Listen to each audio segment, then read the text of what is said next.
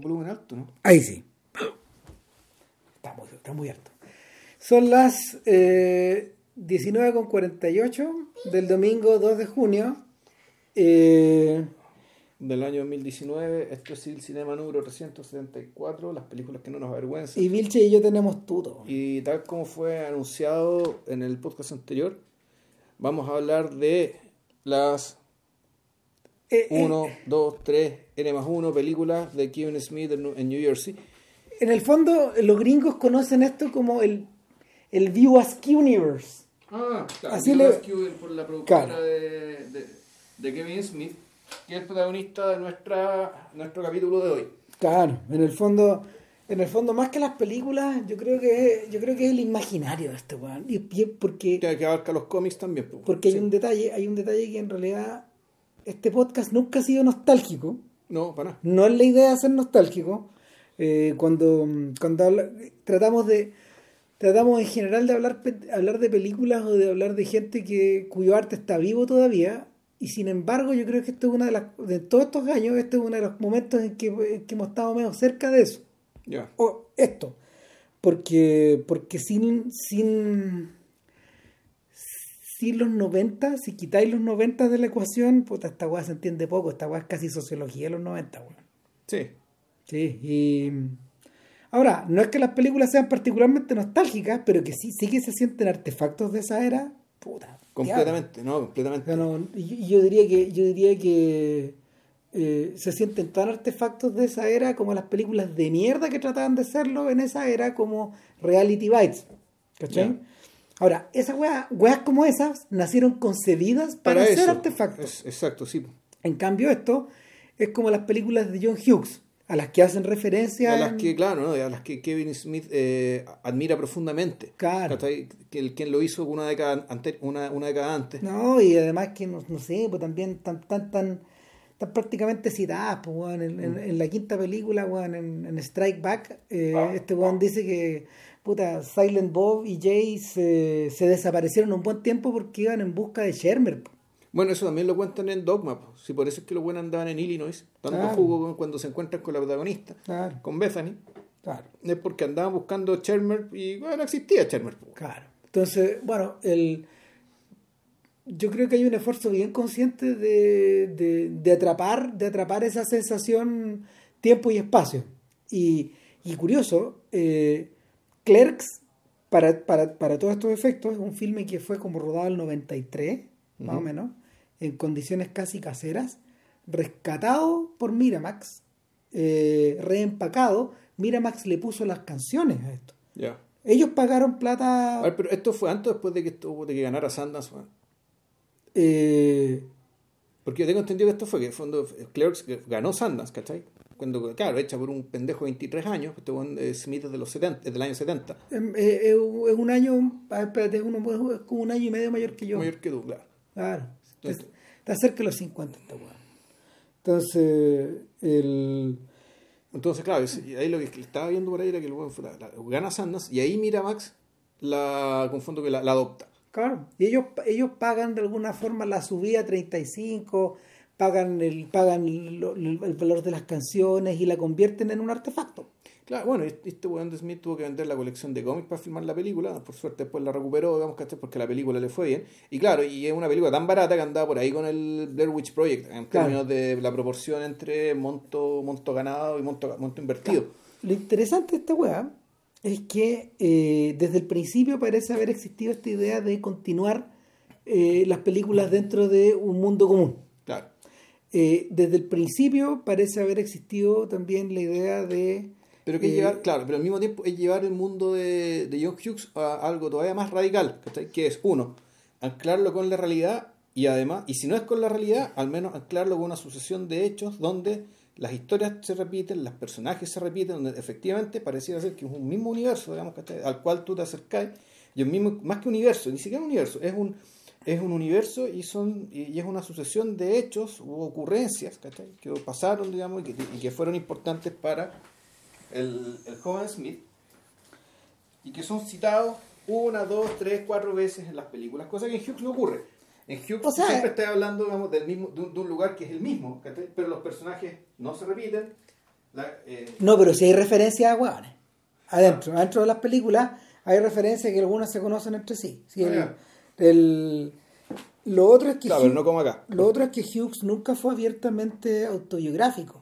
Lo que Hughes referenciaba era lo que los franceses denominarían un milieu. Claro, un milieu y el, en la película que él hizo sobre sí mismo, el, She's having a baby. claro, el, el tema siempre es que fuera uno, era esto de la perspectiva un poco del observador. Claro. O sea, el tipo que observa que está ahí la vida, el- la, vida del suburbio, la vida de este suburbio. Mm. En el caso de Smith, claramente, eh, esto yo lo entiendo como un, él como protagonista, ¿cachai? y como un protagonista que además en el fondo está disociado. Y aquí esta es una cuestión que, me- que es interesante de... Y- que, que- que- que- que es interesante y singular de él, en el fondo- que Kevin Smith es su protagonista, es Silent Bob y en buena medida también es el amigo antagonista, que está ahí, partner, que está ahí, y Nemesis. O sea, eh, lo que, a ver, lo que ocurre, lo que ocurre y en ese libro de lo, en ese libro de esa generación, Peter Biskin, el periodista que había hecho el de la generación de los 70 y que luego hizo el libro de la generación de los 90, eh, Down and Dirty Pictures se llama, que en el fondo el gran protagonista de ese libro es, es Harvey Weinstein, ya, como esta suerte de Zeus que los va articulando a todos. ya. Eh, todos estos guanes figuran ahí. Eh, es él, por un lado, y, y un dios paralelo que, que vendría a ser Robert Redford, Ya. Que es el otro el otro personaje que no quiere articular nada, pero en torno al cual se articula todo. Claro. Es al revés. O sea, él es que él, él sin quererlo, tal vez sin saberlo, sin pretenderlo, abrió la vitrina para que esos cabros salieran. Claro, claro. Ya. Entonces, el, eh, alrededor de ese mundo circulan todos estos personajes, claro, y los personajes principales de ese libro son, los cineastas principales de ese libro son eh, Soderbergh, Smith, Spike Lee. Spike Lee y O sea, Tarantino. es la gente la que en el fondo Kevin Smith en la dedicatoria, al final de Clerks hay una dedicatoria, ¿cachai? Sí. Precisamente estas mismas personas dándole las gracias por, haber- por haber abierto el camino. Claro. ¿ya? Sí, son ellos. El- entonces, eh, en algún momento, en algún momento, eh, Biskin hace esta relación con los, con los 70 y con esa generación. Ahora, la generación de los 70 la hemos, la hemos discutido en forma parcelada a lo largo de, Sí. de- de estos distintos podcasts, con más énfasis en algunos que en otros, pero eh, una de las cosas que los caracteriza es esta, esta idea de, de la posmodernidad y la autorreferencia. Pues, claro, pero, eh, importantemente, con influencia cultural del cine europeo. O sea, no, no, no tanto así, es mitad y mitad. Ya. Son, son hijos. Sí, pero es- eso es algo que está ahí, ¿cachai? En cambio, tú ves esta otra generación más nueva, ¿cachai? En el fondo, o sea, sus referencias también un poco son otras. Es que la- la- las referencias, las referencias de, eh, de la generación de Tarantino y Smith eh, son los 70. ¿Cachai? Es una veneración, es una veneración hacia la época en la que ellos crecieron. Claro, pero un 70, un 70 más pachanguero. Puta, todo, todo O sea, depende. pa- todo- pachanguero y, eh, y blockbusters, Es el tiburón, es la guerra de las galaxias, weón, no el No, padrino. No, no, es, no, es que no estoy de acuerdo ahí. No es, no, es tan así. Porque, porque cuando No tú. el padrino, no es la conversación. Eh, Es que sí, pero no. Porque cuando tú observas a Soderbergh, tú decías, ahí están todos. ¿Cachai? O sea, eh, no por nada, weón, el Soderbergh tiene un puro libro que ha escrito él. Ya. Y es un libro de conversaciones, weón, con. eh, ¿Cómo se llama? Con el, con el director de con el director de, la, de Petulia, de las películas de los Beatles, con este weón. po. Con Lester. Con, con Dick Lester, claro. Eh, y no es un libro de conversaciones con Lester, es un libro acerca de sus conversaciones con Lester, pero sobre él. Es, una, es un, es un artefacto, a ver, en vez de hacer un libro de conversaciones, eh, es un artefacto abstracto y eso te habla como de la cabeza este weón.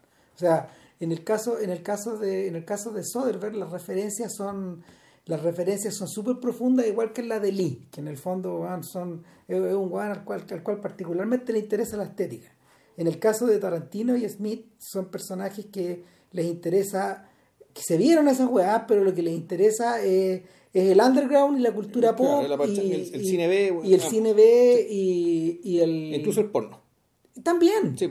También, si, si finalmente, finalmente así como así como Lee y Soderbergh y, y sobre todo Jarmusch son hijos de son hijos por extensión de esta gente. Eh, Jarmusch, Jarmusch es, Es Benders. es tan hijo de Sí, Benders y es claro. tan hijo de Nicolas Rey. De hecho, yo diría que es más hijo de Nicolas Rey que de Benders, porque fue su profesor en la universidad. Eh, se siente tan cercano a eso que no sé, porque que su acercamiento a todos los géneros pasa por esta por esa lógica, pero el pero en el, en el caso de estos gallos eh, es mucho más pop y, por lo mismo eh, interesante. Corrían con ventaja, corrían con ventaja en un ambiente en un ambiente súper revol- súper revoltoso o súper revuelto en esa época. El, ¿Cuál es la lógica de esa época? La lógica con la que Mira, con la, con la que Sundance exhibía las películas y con la que Miramax las compraba. Es decir, eh, había, se, se- se percibía un cambio de generación, Clinton estaba en la Casa Claro. Blanca, eh, la, Hay una mayor apertura para hablar de más temas. Exactamente, eso, eso por ejemplo posibilita, posibilita que existan comedias como Friends por un lado, pero que, o como Seinfeld por el otro. ¿cachai? O sea, eh, la incorrección política era vista como un acto de rebeldía, y esto es esencial en el caso de Smith. Pero ojo, ¿a qué se refiere con incorrección política? O sea, el. Porque. el- o sea, es que no, no es incorrección política Es que, simplemente. es que sí, po, porque los enemigos de estos hueones son la, mm, son- es la FCC. El- el- Claro, pero. A ver, porque eso es, eso es conservadurismo comunicacional. Es po, que no, po, porque, porque acuérdate que, o sea, desde nuestro punto de vista sí, pero desde el punto de vista de ellos es el todo. No, bueno, están cagados, por el fondo. Están cagados, Sí, pues, la, la corrección política es básicamente la forma, la forma justa, entre comillas, correcta de denominar que a, a, a la gente que ha sido denigrada sistemáticamente desde el poder y desde el lenguaje. Es que- La corrección política es eso. Lo demás es conservadurismo, ¿cachai? En el fondo no voy a hablar de sexo, no voy a hablar de droga, no voy a hablar de putas, weón, ¿cachai? Ya. De No, eso pero- de lo que sí habla sí, pero- Y lo que, sobre todo su compadre Jake. Pero, pero el, de acuerdo, pero el, pero la, el, ¿cómo se llama? El esquema donde está trazado, donde está trazado eso está hecho al revés. ¿cachai? O sea, en ese sentido, en ese sentido, eh, la figura, mira, en ese sentido la figura que es bisagra no está en el cine. Y nunca es una película. Es Howard Stern. Esa figura es la bisagra entre estas dos generaciones. Ya. ¿Cachai? Stern como... Bueno, hicieron una película sobre él. Él hizo una película, digamos, cuando llegó el momento, cuando llegó el momento en que sintió que tenía que hacer, que tenía que hacerla, hizo una Private Parts, que no es nada mala. Eh, de hecho, eligió a Penélope Spheris para que la dirigiera, que es una figura contracultural que es igual de bisagra que él, pero esta señora es la señora de Wayne's World, por un lado, pero en realidad las películas importantes, de hecho, que son de podcast, son la decadencia del Imperio Americano, son la son que no, no es la de nada, nada que ver con las películas las, de, con las- canadienses. Nada, nada que ver con las de Arcandez. Estas películas son sobre el hardcore punk americano. Son tres películas se- seguidas, ¿cachai? En el fondo, ella, ella provenía de ese mundo, convivía con esa gente. eh, ella es como un heredero de John Waters. Ya. Entonces, lo mismo que Howard Stern. También es un heredero de John Waters. O sea, el... Y, y- y Stern no hizo ni... hizo- eh, eh, Stern lo que hizo fue mantener una batalla constante contra la FCC, pulsando por... Pulsando realmente por, no sé, por, por, por- por ser extremo, finalmente. O sea, el... Porque la... Porque el lenguaje, en el fondo, en el, que- en el que él se refería a las cosas, a veces era abiertamente pornográfico. O sea, y... Y, y lo... ¿Cómo se llama? De alguna forma los tipos que estaban en pegas similares a las de él, sobre todo David Letterman, que en el fondo es su gran contraparte, su gran contraparte mediática, y también que también es una bisagra, otro hombre que nunca hizo una película, y de hecho ahora va a ser una, recién ahora, eh, son, son sujetos que en el, son sujetos que en el fondo son sujetos que en el fondo actuaron como vasos comunicantes de como vasos comunicantes de una cultura eh, de una cultura de una contracultura de los 60 que paulatinamente se fue atrofiando. Se fue atrofiando. Es, raro esto porque en realidad el proceso de atrofia empezó empezó el 68 más o menos. Pero eh, eso no ocurrió en las películas. La tesis de Biskin es que todos los fenómenos, eh, todos los fenómenos contraculturales de, la, de, de, de, de los 60 aparecieron en el cine como cinco o seis años después, por un tema de, por un tema de estructuras de producción, por un tema de que finalmente los tipos que tenían la sartén por el mango, los gallos interesados en producir las películas, eh, llegaron al tope de la cadena alimenticia más tarde que, eh, que en la prensa, que en la literatura, que en los discos. Entonces, esa suerte como de renacimiento cultural que ya venía de bajada a principios de los 70, estaba subiendo en el cine a principios de los, de los, de los 70. Y, y se extingue como a finales de los 70, dejando a estos gallos aislados, a esta suerte como de hijos de, de esa época. John Hughes es uno. John Hughes es uno. Y de hecho, no sé, pues a la larga es probable, los gringos ya empezaron a tomar conciencia cuando que la película más importante de John Hughes es Plane, Trains and Automobiles. Ya. O sea, y él también sabía eso. Al punto que, no sé, que, que, que, bueno, su primer montaje era de cuatro horas. ¿Cachai? Porque el weón sabía que tenía que meter todo su, todo su, toda su concepción de mundo metida dentro de la weá. Y claro, entonces los gringos ya tienen más o menos conciencia de eso. Ahora, a, a casi 40 años de, de la aparición de John Hughes en el mapa. Pero, pero el, el otro gran artefacto tampoco era. del otro gran artefacto sí se hicieron muchas películas, que era Saturday Night Live. Y, y se hicieron muchas malas películas. sí. O sea, eran hueones que en el fondo. Eran hueones que en el fondo, no sé, pues poseían, poseían, eh, poseían el lenguaje, poseían, ¿cómo se llama?, las conexiones, tenían el poder in- industrial, pero en el fondo no, nunca pudieron, nunca pudieron, eh, nunca pudieron hacer algo a la altura de, a, la altura de las películas de Monty Python, porque no, porque el sistema no daba.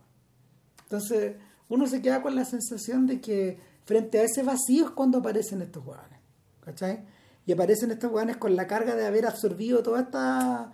de haber absorbido, ¿cómo se llama? Toda esta. mm, toda esta hueá radioactiva y no sé, pues, haber, haberla absorbido a través de la radio, como le pasa a Tarantino, o a través de las películas B, de, de las series de televisión, etcétera. No, del mainstream también. Claro. De Tiburón, La Guerra de las Galaxias, weón, ¿cachai? John Hughes. Pero, pero John Hughes en los 80, digamos, ya esas son las... eh, Bueno, en el caso de Kevin Smith, digamos, las referencias son principalmente esas. weón. Sí, o sea, el, el, yo creo que yo creo que eh, Smith es harto menos ingenuo de lo que a él le gusta parecer. Y, y cuando, cuando llegó el momento de cuando llegó el momento de habitar su mundo, él ubicó ciertas coordenadas nerd que en el fondo podían ser generales para todos. Y, y una de las que se repite siempre es Star Wars. Claro. Sin embargo, al final de Clerks 2, en Clerks 2, eh, es divertido. Él echa a correr Star Wars, pero los que recuerdan de Star Wars son, son los Clerks. Los cabros chicos que llegan a comprarle al negocio están hablando de la guerra, del, del Señor de los Anillos. Y hay como una suerte de batalla cultural pues, en una de las escenas. Entonces, eh, él, él mismo, él mismo asimila esta transformación. El, otra cuestión que los ayudó mucho, y yo creo que ayudó mucho, ayudó mucho a, a la popularización de, de, de Tarantino y de Smith sobre todo, pero y, y en segundo, en segundo lugar, o muy por muy lejos, pero también agarró algo de Robert Rodríguez, que produjo mucha película en esa época. Eh, y de hecho yo te apostaría a decir que en realidad bueno, no es un guante de muchas luces, pero sí una persona que trabajó mucho, que aprendió a trabajar muy bien en el sistema, digamos. O sea, eh, Spy Kids, por ejemplo, esas películas son, hasta el día de hoy son buenas películas para niños. Ya. O sea, funcionan y son muy divertidas. La, por lo menos la primera y la dos. Entonces, eh, el, estos hueones, estos hueones, ¿cómo se llama? Se transformaron en, en pequeños fenómenos mediáticos donde, no sé, pues aparecieron libros sobre ellos, se compilaban, weas, se compilaban, la, la, los- las bandas sonoras de estos weones vendían harto, ¿cachai? El, em, se los entrevistaba mucho, tuvieron gran presencia, se beneficiaron de una gran presencia en internet, por ejemplo, y también se beneficiaron de una cultura, de una cultura geek que empezaba como a ebullir en esa época. O sea, en términos de en términos como de volúmenes de venta. Un ejemplo, eh, la cultura la cultura de cómic que aparece en Chasing Amy eh, no está aludida directamente, pero se nota que está dividiendo. ¿Cachai? Por un lado están por un lado están los pelotudos, digamos, como, como Smith, que, que en el fondo, no sé, pues él se ríe un poco de sí mismo ahí, pero son los guanes que consumen, consumen cómics de superhéroes. Claro. ¿cachai? Y él, y él se echa muchas tallas y toda la cosa. Pero por otro lado, por otro lado está, está Alisa, ¿cachai? Y Alisa en el fondo, eh, eh, ella no, ella no, no hace cómics de superhéroes. Ella pertenece al mundo de los cómic indie, de Fantagraphics, de Don, Drone and Quarterly, de todos estos sellos, algunos canadienses, otros de Seattle, totalmente descentralizados, porque no eran... Eh, no una gran industria. No es una gran industria, pero nunca estuvo radicada en, nunca estuvo radicada en las costas. ¿Cachai? Eso es interesante. Eh, fue, fue importante en Austin, fue importante en otro lado, en Chicago, fue mm. importante. Entonces... Eh, ¿Cómo se llama este, este que me dio el libro? Tomine. Ah, sí, podrían Tomine. Bueno, él, él es súper posterior. Pero el, el weón que es de esa época, hay dos. Eh, el, Daniel Close de esa Daniel, época. Daniel Close es de esa época. Y el otro, el otro es Jeff, oh, ¿cómo se llama? El que, que, tenía ese cómic, un cómic que se llama Hate. Hate, que fue muy, muy, muy vendido. Y por cierto, los, los, los, genios, los, los, dos genios de esa época, que son los hermanos Hernández. ¿Cachai? Que son, o sea, y, y son los guanes que han continuado la marca, su marca de Loban Rockets hasta el día de hoy. O sea, la, la banda les copió el nombre a ellos. Ya. Entonces, Loban Rockets va a cumplir 40 años, y es que ya no cumplió de, que empezó a salir el cómic. Entonces, eh, Alisa representa ese otro mundo. Claro. Que es como paralelo y que es como, y es como, que es como subterráneo. Y, que, y que hasta el, y que hoy día son dos industrias distintas, completamente distintas, y están separadas por completo y de alguna forma el, el, trayecto de las películas de Smith cuenta esa historia. Cuenta la historia de cómo esta weá, cómo esta weá comenzó bueno, en el 16 milímetros blanco y negro y termina bueno, en el 35 milímetros estrenado en, en, cines de morro. O sea, es decir, cómo, cómo, la, cómo, la cultura, cómo la cultura geek pasó desde los márgenes hasta el centro.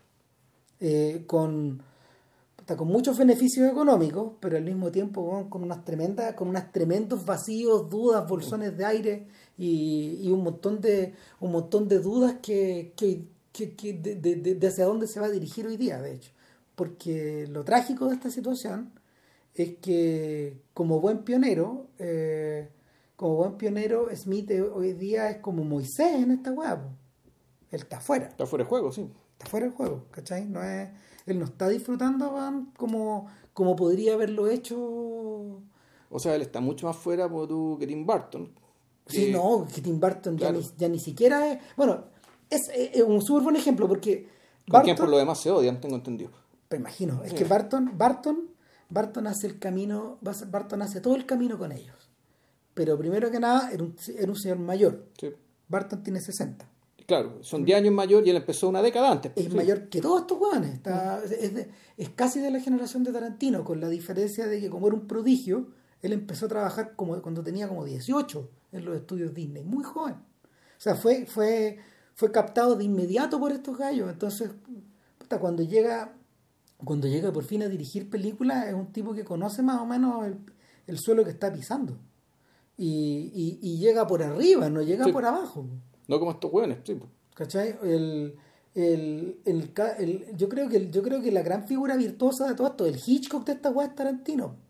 Y no es casualidad que en el fondo él todavía continúa en el centro y en el corazón de esta weá, trabajando el nivel que él quiere siempre. Claro, o sea, de acuerdo con sus términos. O sea, el, el ¿cómo se llama? El CEO de Sony, eh, que, que, asistió al estreno en, en Cannes, el, eh, el decía que para, eh, para ellos es un honor tener la película y que no... O sea, es, es como si recibieran, es como si recibi, como si sintieran patrones de la cultura, man.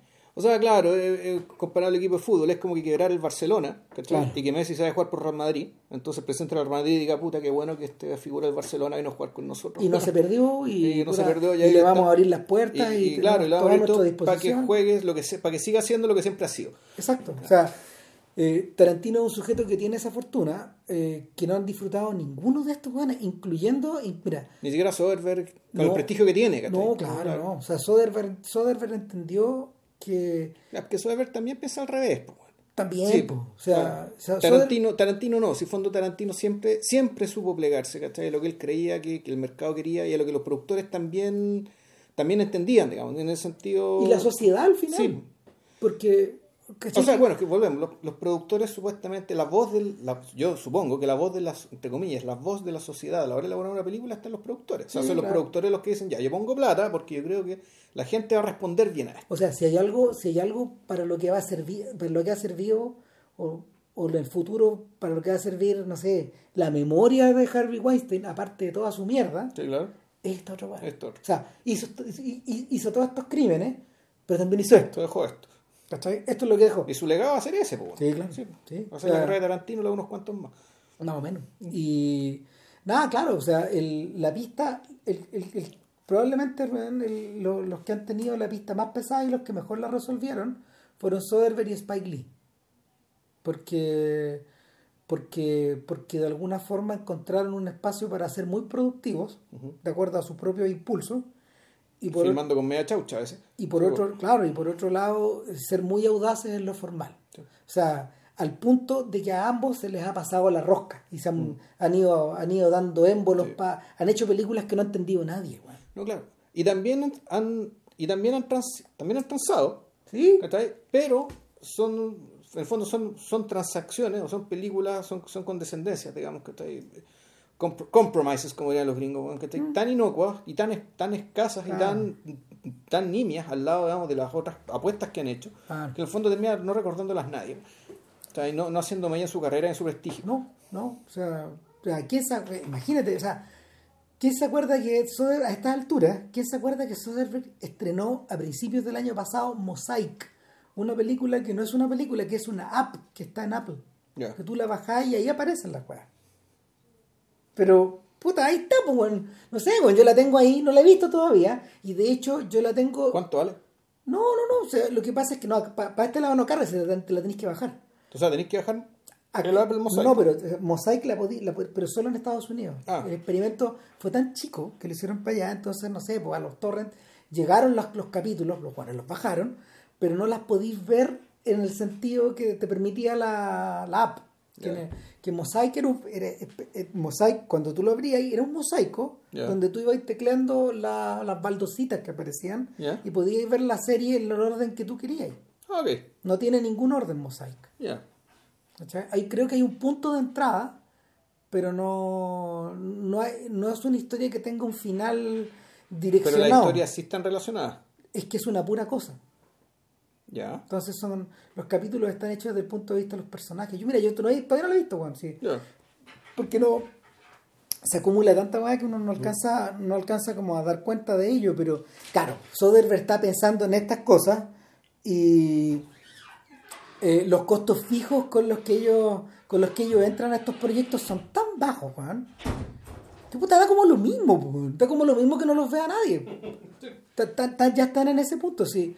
Esta, eh, mira, No, no, creo que lo hayáis visto, pero que hay una, hay una película que está hecha con un iPhone, con un iPhone X, que esta weá la filmó específicamente para Netflix, de nuevo, como parte de un proceso ¿Este de- te refieres a? a Soderbergh, como parte de un proceso de investigar qué pasaba cuando, cuando ahora sí hay una película con esta a este nivel, pero para un servicio de streaming donde la gente va a ver las weas En en, el estas mismo teléfono, pantallas. sí, claro. Entonces, claro, te, te, te interesado en esas weas. Ya, no importa una raja la... Eh, no, ya está en la parada, está un poco en la parada de Cameron, ¿cachai? Está un poco en eso, Pero, Steve Jobs, Cameron, Mm, ahí claro. como weas, le importa más el diseño. Claro. El diseño, el diseño de la experiencia, bueno, ¿cachai? Claro. Sí. Pero bueno, eh, retrocediendo a cuando eran todos más jóvenes y cuando tenían todo por probar, eh, nada, pues Smith entra, Smith entra en este juego básicamente como un lector de cómics, como, como, un, como un hablador compulsivo, como un sujeto que, como un sujeto que interesantemente, eh, tal como Tarantino, eh, su, su primer acercamiento al cine es más oral que visual. Y, y por lo mismo, como bien dijiste el otro día, Clarks, cuando uno la ve, aparte como de este look, aparte como de este look medio, medio, mm, eh, medio, ¿cómo se llama? No sé, eh, medio experimental que la película tiene, pero es un experimento que nace a partir de la pobreza en realidad. Eh, como bien dijo JP, esto es una colección de sketches. Eso es Clarks. Y, y ca- cada sketch va precedido por un. Cada sketch intertítulo. va precedido por un intertítulo. Y en el fondo, a lo que recuerda, por lo menos lo que me recuerda a mí, son a esta. Son a esta. mm, a estas cortinas que MTV tenía en los 90 Mm. y que algunas de ellas eran. eh, algunas de ellas eran.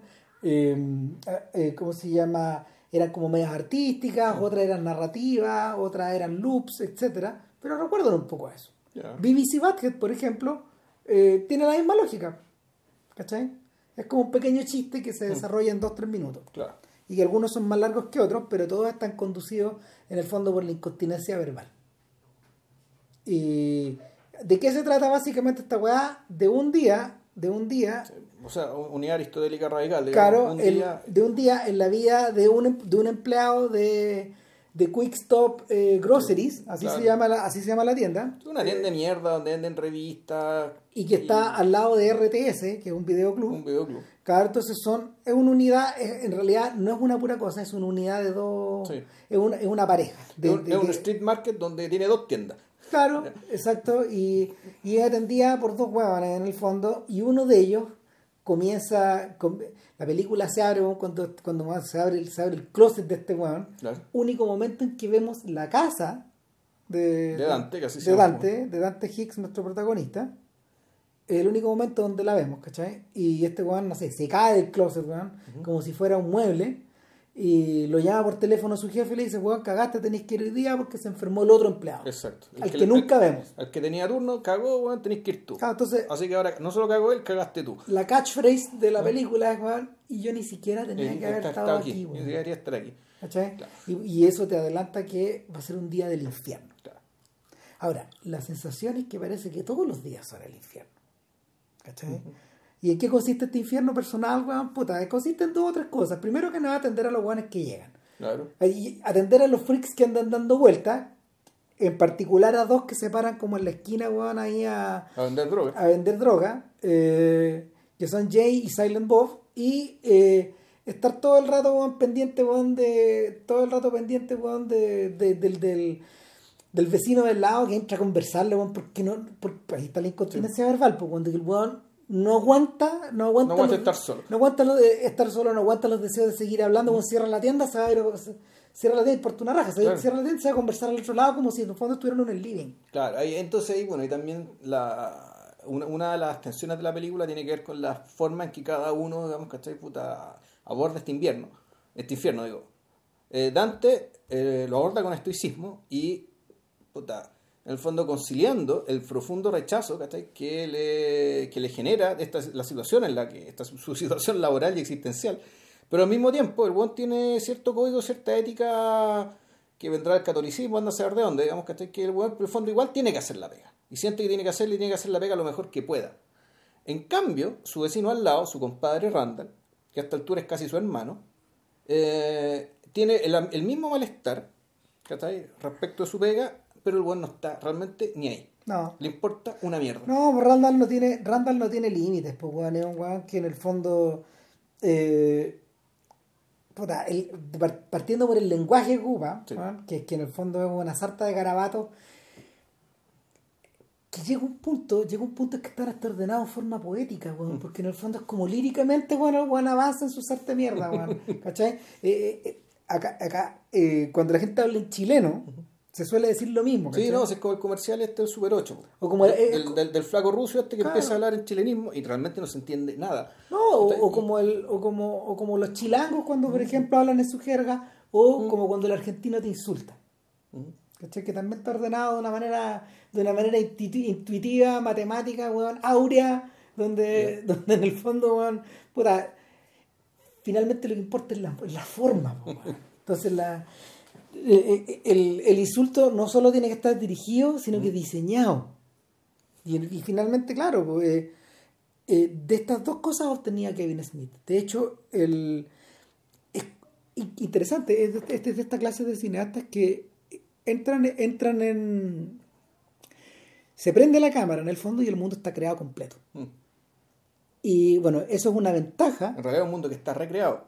Sí. Porque el fondo es, es- un mundo que existe. Volvemos. Sí, claro, sea, es un- pero, pero, pero, pero visto a través de los Sí, ojos de él. exacto. Entonces, y, y con una imaginería que está completa, a eso Mm. iba, porque, porque bueno, eso es una bendición, por ejemplo, para, para una película como Clerks, pero, no es una- pero eh, eh, en la visión total de su filmografía es una maldición, O sea, es una cárcel. porque no podía escapar de ahí. No, no, de hecho no puede. Y, y, y por eso es que Jay Silent Bob, weón, ¿cachai? Puta, aparecen y reaparecen y reaparecen. Entendiendo también que Jay Silent Bob también son proyecciones de los personajes protagonistas, ¿cachai? Claro. Ya sea de ya sea de Holden, de Chasing Amy, ¿cachai? de T.S., de, de Mallrats y naturalmente el mismo Dante, Sí. y que son algo es Kevin Smith. En el fondo, en el fondo, en todas estas películas se repite los dos, do- la doble dupla. Claro, la doble dupla de los dos amigos, el amigo, el amigo sensato, el amigo insoportable, incontinente verbalmente. Claro. Eh, y hay, bueno, la relación entre ambos amigos, en el fondo, igual, hay, hay matices, hay cambios. digamos, Sí, ¿cachai? de hay- una otra manera. Hay cambio. Hay cierto matiz, digamos, pero eso siempre está replicado, ¿cachai? Con Jay Silent Bob, ¿cachai? Que en el fondo son la versión, podríamos decir, extrema, literalmente caricaturesca, dado que son incluso personajes de cómic dentro de la ficción. Y que se, de convirti- convirtieron eventualmente en personajes de cómic propios, Sí. en personajes que tenían una serie animada, han tenido series en internet y en el fondo, no sé, pues, es el meal ticket de, de, de Kevin Smith de alguna forma. ¿Cachai? No por nada este weón está haciendo The Jay and Silent Bob reboot, para cagarse la risa de los reboots. Ya, claro. ¿Cachai? Eh, en un momento en que en un momento en que él ya no necesita hacer películas. Ya. Eso, eso, pero ya vamos a hablar de eso. O sea, hay, hay, hay un Sí, ahora igual tiene una tienda, ¿cachai? no, sí, sí, la, la lógica del. de- La, la, eh, los gringos tienen esa. lo- ya, es que esto es como para hablarlo al final, pero en el fondo es la lógica del hustler. Es la lógica del jugador. ¿cachai? Entonces, eh, el, este weón ha revertido, ha tenido que revertir a, a la lógica del hustler para poder, para poder continuar parando la olla finalmente. Entonces, pero, pero eso lo dejamos para el final. Entonces, el tenemos esta doble dupla, que, que, que, que son dos versiones de Smith es, es indio. O sea, en el fondo tenemos cuatro versiones de Smith. claro, cuatro, sí, sí, Sí. pues eso es lo divertido, como los cuatro apóstoles, para, estos efectos. Eh, y el, en, en Clarks, Pero ojo, también yo podría sospechar que en realidad son cuatro versiones de Smith o en realidad el amigo sicón, puta parlanchín que se dio, en realidad es el, el socio y el coproductor, que es Scott Poise. Es un personaje que también aparece actuando en las películas y siendo, siempre haciendo también el papel del un hincha pelota, ¿cachai?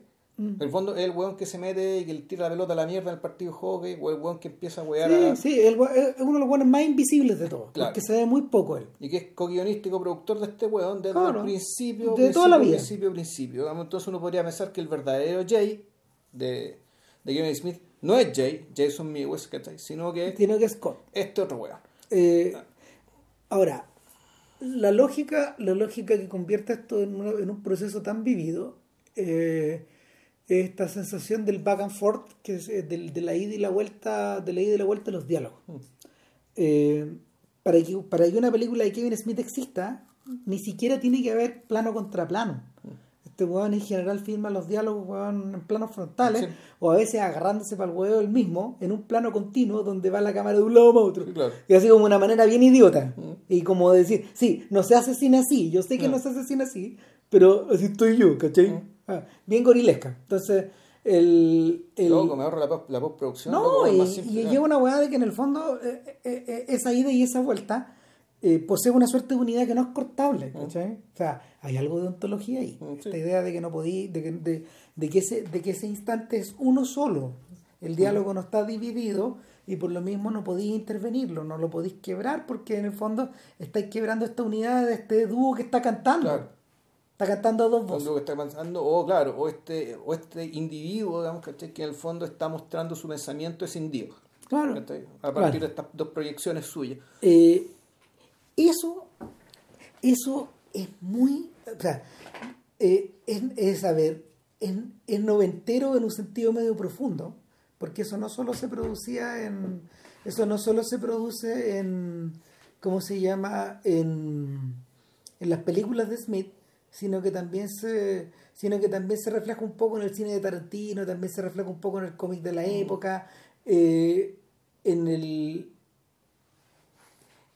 hay que recordar, por ejemplo, que en esta época, es en esta época donde, eh, donde el, ¿cómo se llama? Donde los, donde los cómics underground empiezan a, a abordar la, mm, donde, a ver, donde los creadores de estos cómics se empiezan a convertir en dueños de la marca, eh, en sus propios agentes, eh, en sus propios impresores muchas veces, ¿cachai? Y, y- y en, los contenidos del cómic hay una permanente prevalencia de la de, de- del diálogo interior, por un lado, y del autocuestionamiento.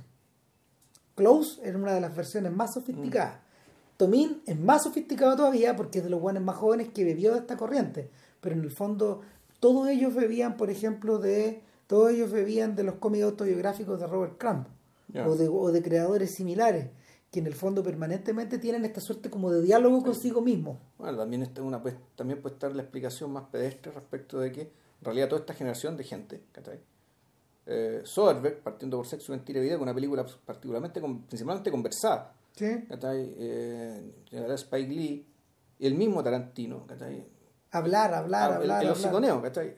Hablar, yo siconear, bueno, o sea, puta, y hablar, de repente hablar de más, insultarse, y eso también tiene que ver, creo yo, con que también lo más barato es filmar, pues, weón. O sea, No, es que, es que no, es que tiene que ver con eso, pero la, pero la cultura grunge de la época también es parecida. Mm. Eh, no por nada, no por nada el, el grunge emerge de, de una conjunción súper super virtuosa entre sujetos que poseen sus mini empresas de, de creación de discos por un lado, pero por otro lado una red, una red entretejida eh, muy, muy densa de publicaciones de fanzines. de fanzines, eh, de, de revistas autoimpresas, de, de revistas de comentarios, donde en el fondo, no sé, pues la gente está o haciendo crítica, o haciendo entrevistas, o comunicándose, o diciendo algo, ¿cachai? Eh, es una es una cultura intensamente social. Tiene una faceta intensamente, social por un lado, pero la otra, la otra faceta, esa la que tiene que ver con el autocuestionamiento, con la reflexión, con, el- con, la, con la narración en primera persona, también, también refleja una ¿cómo se llama? una un dejo, un, un dejo como de un dejo de soledad, por decirlo de alguna manera, eh, medio intenso. Ahora, ¿dónde se concentró eso? En el grunge, en la música Mm. grunge. Es, esa, esa cosa está particularmente marcada ahí. En el cine, por ejemplo, eso no se ve tanto. Ahora, si uno, si uno, si tú tomas distancia de los personajes y, y si pensáis en, si pensáis en Dante y Randall, estos hueones eh, puestos ahí en el Quick Store Market, eh, en el Quick Stop Market, eh, son como el principito, weón, puta, con uno de los hueones de uno de los asteroides, pues, weón, ¿cachai? Cada tanto, cada tanto alguien pasa por el asteroide y estos hueones abren la caja, le venden algo, weón, etcétera. Claro. ¿Cachai? Pero, pero claro, está, el- esos personajes están inmensamente, están insertos en su, en su sociedad, pero, pero al mismo tiempo intensamente separados. Estos huevones en el fondo, eh, eh, eh, a ver, Smith en ese sentido, además, y este es un factor que, este es un factor que también es como más los gringos lo entendían mejor y sobre todo los neoyorquinos lo entendían mejor, los de esa zona, eh, es un realizador profundamente de New Jersey Mm. la, gran, gran- la mayoría de las películas transcurren en Ashbury Park, que, que es el mismo sector donde el mismo sector cercano a la Jersey Beach, a la playa donde creció Springsteen y su banda, pero específicamente de un barrio que se llama Red Bank.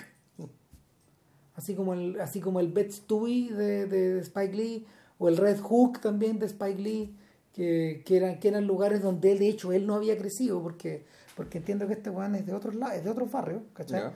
Y además que no sé, pues era hijo de músico, entonces había, había otro nivel de, otro nivel No, de. él era de Harlem, ¿no? Yo creo que sí, pero, pero el. O sea, porque da la impresión, de- o, o era de, no, de Brooklyn, ¿no era? es que no, es que no tengo, no- mira, en estos momentos no lo tengo claro. Yo sé que, yo, yo, yo creo que es de Brooklyn, Ya, pero no es de Bet Stewie, no es, no no- es de esta pobla en el fondo. ya. donde, donde él, donde él, donde él eh, o, sea, o de los barrios que, que él ha utilizado intensamente. ¿cachai? También hay una distancia ahí, o sea, una distancia cultural. El weón, el- weón en ese sentido se parece un poco a los hermanos Marsalis, que también eran hijos de músicos y que finalmente eran weones que eran como protegidos por sus viejos, un poco alejados de la calle, Claro. viendo todo encima, ¿cachai? Eh, en cambio, Smith no, pues Smith es un hijo de Red Bank, de, del hijo de esta calle. Smith podría ser un extra en Los Sopranos también. O sea, entonces, el hecho de que estén ubicados, primero que nada, lejos de, lejos de Nueva York, O sea, lejos de Manhattan. El tema es que en realidad no se existe tan lejos. El punto No, es, no. es- una. No, no, no. Para estos buenos es lejos. No, claro, es que ahí, voy, ahí la distancia. Es una, la distancia geográfica, el No kilómetro. estoy hablando de kilómetros. Claro, en términos de kilómetros, ¿cachai? Es muy poca, pero hay una distancia sideral en términos de que, el fondo, esta weá es provincia. Mira. Scorsese lo pone súper bien cuando él explica en, el, en, en- la pista de comentarios de, de Mean Streets. De hecho, weón- Jersey Girl se trata de eso, película Sí, de mierda, by the way. El Juan dice, el Juan dice, aunque ustedes no me crean, eh, yo hasta los 18 años me moví en un radio de 20 calles. O sea, no podíamos ir, porque, porque, eh, no es que no quisiera ir, no, no teníamos, Brooklyn, Bru- Brooklyn era como Marte para nosotros. Ni cagando nos íbamos a ir a Harlem, Ya. 70 calles, 80 calles más arriba. No, la más, la más tremenda es que nosotros estábamos, nosotros estábamos en el downtown abajo, pero había ciertos sectores de la ciudad donde no entrábamos, que estaban a la misma altura que nosotros. Sí, po. porque estaban las otras pandillas. Sí. Eran territorios de otros guanes. Era- eran los Jets, weón, versus los otros, weón. Sí, no, pero aparte en que en la pequeña Story. Italia, dos cuadras abajo creo que está la pequeña China. Sí, donde al lado. No, ¿sí? claro, no, ahí te eh, con eso se relacionaban, pero el problema son Y el los otros. El, Hell- el Hell Kitchen creo que está Más arriba, Más arriba, más arriba, pero el problema son los otros italianos. Ya. O sea, que, que, que los barrios estaban divididos de acuerdo bueno, a los pueblos. De dónde venían los guanes. Entonces, tu mundo se achicaba, tu mundo nuclear se achicaba weón, hasta convertirse en una enana blanca, weón. O en una enana negra, weón. Entonces, eh, eso tenía muchas ventajas porque en el fondo te, te movías cómodamente, todos te conocían, pero tenía muchas desventajas Porque para salir de ahí, porque salir de ahí era un hoyo. Entonces, claro, los personajes, de los personajes, tanto Randall como, como Dante, weón, están ahí eh, girando, girando como un hámster. Entonces, claro, para eso se debe también esta sensación de opresión que siente weón, Dante durante toda la película, esta weá de ahogo, porque para cagarla más, ya ni siquiera puede andar por sus cuadras, sino que está chantado ese día en el negocio. Claro. Por un jefe que se manda a cambiar diciendo que va a llegar a las 12 culeados. Entonces se lo cagaron doblemente. Se lo cagaron por todos lados. Claro, entonces no sé, pues, eh, el... Ahora, lo que ocurre es que la película parece evocarte parece evocarte el efecto, el efecto inverso en la medida que más avanza, o en la medida que van, van avanzando estas pequeñas viñetas, y es decir que, puta, parece que Dante no necesita ir más allá de este negocio porque todo su mundo está metido ahí. Todo lo, todo, todo lo que, todo, todo- todas las cosas de las que, le importan están ahí, po. Las guas que le han pasado y sus compañeros de colegio y la expo la que tuvo, weón, ¿cachai? Una cuestión como que la tiene, en el fondo el- el- la sensación, la sensación es esa, que tú no necesitas moverte porque las cosas llegan, ¿cachai? Las Ah. cosas llegan, la información llega, las personas llegan, ¿Eh? todo Y llega. Eso es intensamente provinciano. Sí, po.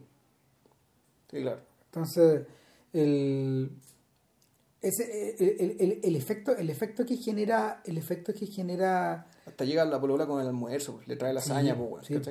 el efecto que llega, que genera eso sobre la película es como una, es una intensa presión.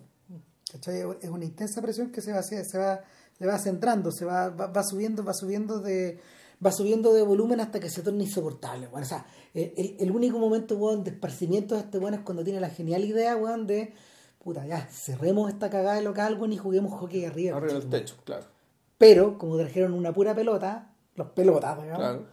ba- basta que un, basta que, basta que Un- un- a un cliente le di, le discuerda, weón, y Claro. caga, claro. Scott sube, weón, al, al- al- al- al- ¿cómo se llama? Sube al techo y se caga Smith, Sí, weón, y, le tira, y le tira lejos la La- la- pelota. la- la y se lo caga. ¿Cachai? Y, y se genera el efecto Charlie Brown al final. Sí, Yo siento que es un poco eso. O sea, cuando, cuando tú cuando tú observáis las películas de Smith, lo que tú tenías es como el efecto Charlie Brown, es decir, la pandilla de Charlie weón, con Snoopy, que para estos efectos es Jay, Claro. ¿cachai? Y es Silent Bob juntos, porque Snoopy no habla, No habla. pero puta, es de, pero, pero no tiene límite, ¿cachai? Eh, y que se refleja weón, en Charlie Brown, weón, que es como Dante, weón, que es el eterno perdedor, Mm. Que sufre. weón, el sad sack, como dicen los gringos, el weón que sufre, el weón que tiene, la, tiene el peso del mundo. weón. Y, y, el, y, y para estos efectos, Lucy viene a ser Randall. El weón que lo huevea, y lo Mm, huevea, y lo huevea. y lo huevea. Pero, pero a la vez del que no se puede separar. Claro, y lo wea básicamente porque lo ama, pero no lo asume. Si en el fondo es la. Bueno, en- es interesante que eh, cual más, cual menos, Y que recientemente se demoró tres películas en llegar a ese punto. claro, cual más, cual menos, todas estas películas involucran esta, esta, esta suerte como de, de- esta suerte de historia de amor. De bromas. Claro. Y, y- y uno, y, y uno que, y un bromance que se vive intensamente, en el fondo estos personajes están casados. Sí. ¿cachai? Y, y, y se van alternando en el rol. O sea, de hecho, weón, eh, Jay y Silent Bob también son un matrimonio. Exactamente. Y Jay le dice, bueno, pero si este, este weón es la bitch, pues, weón, dice, weón. O sea, yo soy el stud y, ella- y él es la bitch, pues. ¿Cachai? Tal cual, weón, lo dice. Y puta, el otro pobre weón abre los ojos como dice, no me güey, pues, Claro. no me caí, etcétera, etcétera. Y, em, puta, eh, sobre eso, sobre eso, este weón construye todas las otras, todas las otras aristas. Eh, puta, y las aristas, no sé, van desde, van desde, eh, ¿hasta cuándo vamos a estar en esta permanente rueda? ¿Cachai? Que no Claro. lleva a ningún lado. Otra de las aristas es, puta, ¿cuándo, cua- cuándo, cuándo me voy a establecer con una pareja estable? O sea, en el caso de, el caso de Dante, su caso es más triste, porque él ya tiene una pareja estable, eh, es una polola que lo quiere, él no lo, pero él no se da cuenta, Sí, porque es muy totalmente sí, totalmente ahueonado, porque él básicamente sigue obsesionado ¿cachai? con una polola que tuvo, que lo dejó hace como 5 años, Y ahí está. y ahí el- está, Y, con- y- y a la que ta- cada tanto vuelve a ver y se junta. y, la que siempre está hablando, siempre está pensando, es como una especie de virus que se apropió su cabeza, Claro. que, que...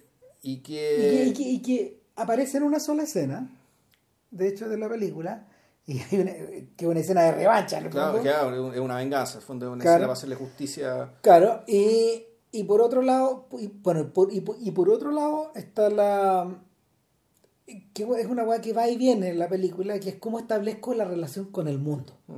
con los otros. ¿Cachai? Puta, es que, ¿sabéis qué? Yo creo que en ese sentido la weá es más pedestre, si en el fondo. Porque, en el fondo, porque los temas de, de, de Dante en realidad son dos. Y son los temas cruciales de toda la cultura. Volvemos, que es el sexo y el capitalismo. Es decir, como para la olla de una manera digna, ¿cachai? Aquí, y, se lo pongo de manera permanente, ¿cachai? Y con proyección hacia el futuro. Y esas son las dos weas que le tiene. Y además, y, y- su amigo, ¿cachai? Y, su amigo, y este Pepe Grillo que lo huevea, y lo huevea, y lo huevea, lo huevea, que le hace, le da buenos consejos, veces le da la pura weá, ¿cachai? Que se atreve a decirle la verdad, ¿cachai? Pero Dante, eh, pero Dante, entre que está tan cagado, entre que su amigo también no es necesariamente confiable, porque efectivamente tú lo que ves, weón, es que el weón es un energúmeno, ¿cachai? En el fondo, son esas tres variables, son estas dos variables, sexo y capitalismo, y además, weón, que estoy puta. ¿Qué, qué con este concha su madre? weón? ¿Cachai? O sea, ¿Le Que es, mi, creo o no que le mi- que es mi otra mitad. Que es mi otra mitad, ¿cachai? Esta, esta otra mitad, ¿es confiable o no es confiable mi otra mitad? Pero, pero eso tenéis que sumarle un par de weas más. ¿Ya? ¿Cachai? Y, y no, son, no son triviales. Uno es Dios. ¿Ya? Dios está presente. Es curioso, man. Bueno, sirve para ver las películas de Smith, sirve ver los agradecimientos. ¿Ya? Son larguísimos porque el weón, el weón pone la persona y la razón. ¿Ya? Son larguísimos hacia abajo. Y el primero que sale es Dios. ¿Ya? En todas las películas. Eh, y es porque Smith es católico. Sí, es católico, sí. Entonces, el, eso lo pone curiosamente, eh, curiosamente en las ligas weón, de estos realizadores católicos gringos, que finalmente todos tienen una relación con Dios media free. ¿Cachai? Es, de- es desde John Ford hasta Scorsese. Más o menos. ¿Cachai? Y no es muy común que esto aparezca. Y, y el. Y el. El cómo ordenar esa weá, yo siento que es una, una cuestión que en algún momento. O sea, para eso, para eso existe Dogma. Dogma existía en la cabeza de este weón antes de hacer película. Probable, no, me cabe duda. Ya. Existía desde antes de hacer película. Y, y es por eso que pujó, pujó, pujó. Y como que la, la filmografía de Smith, de alguna manera, es una es un constante esfuerzo por llegar a ser Dogma. ¿Cachai? Y, y, y la razón por la que, la- por, por la que las peli- porque, por la que su trabajo pierde fuerza es porque ya hizo Dogma. Exacto. ¿Cachai? Entonces, ya no va a ser, no, no es necesario seguir haciendo weá. ¿Cachai? Y como que la, como que se cierra la weá con eso.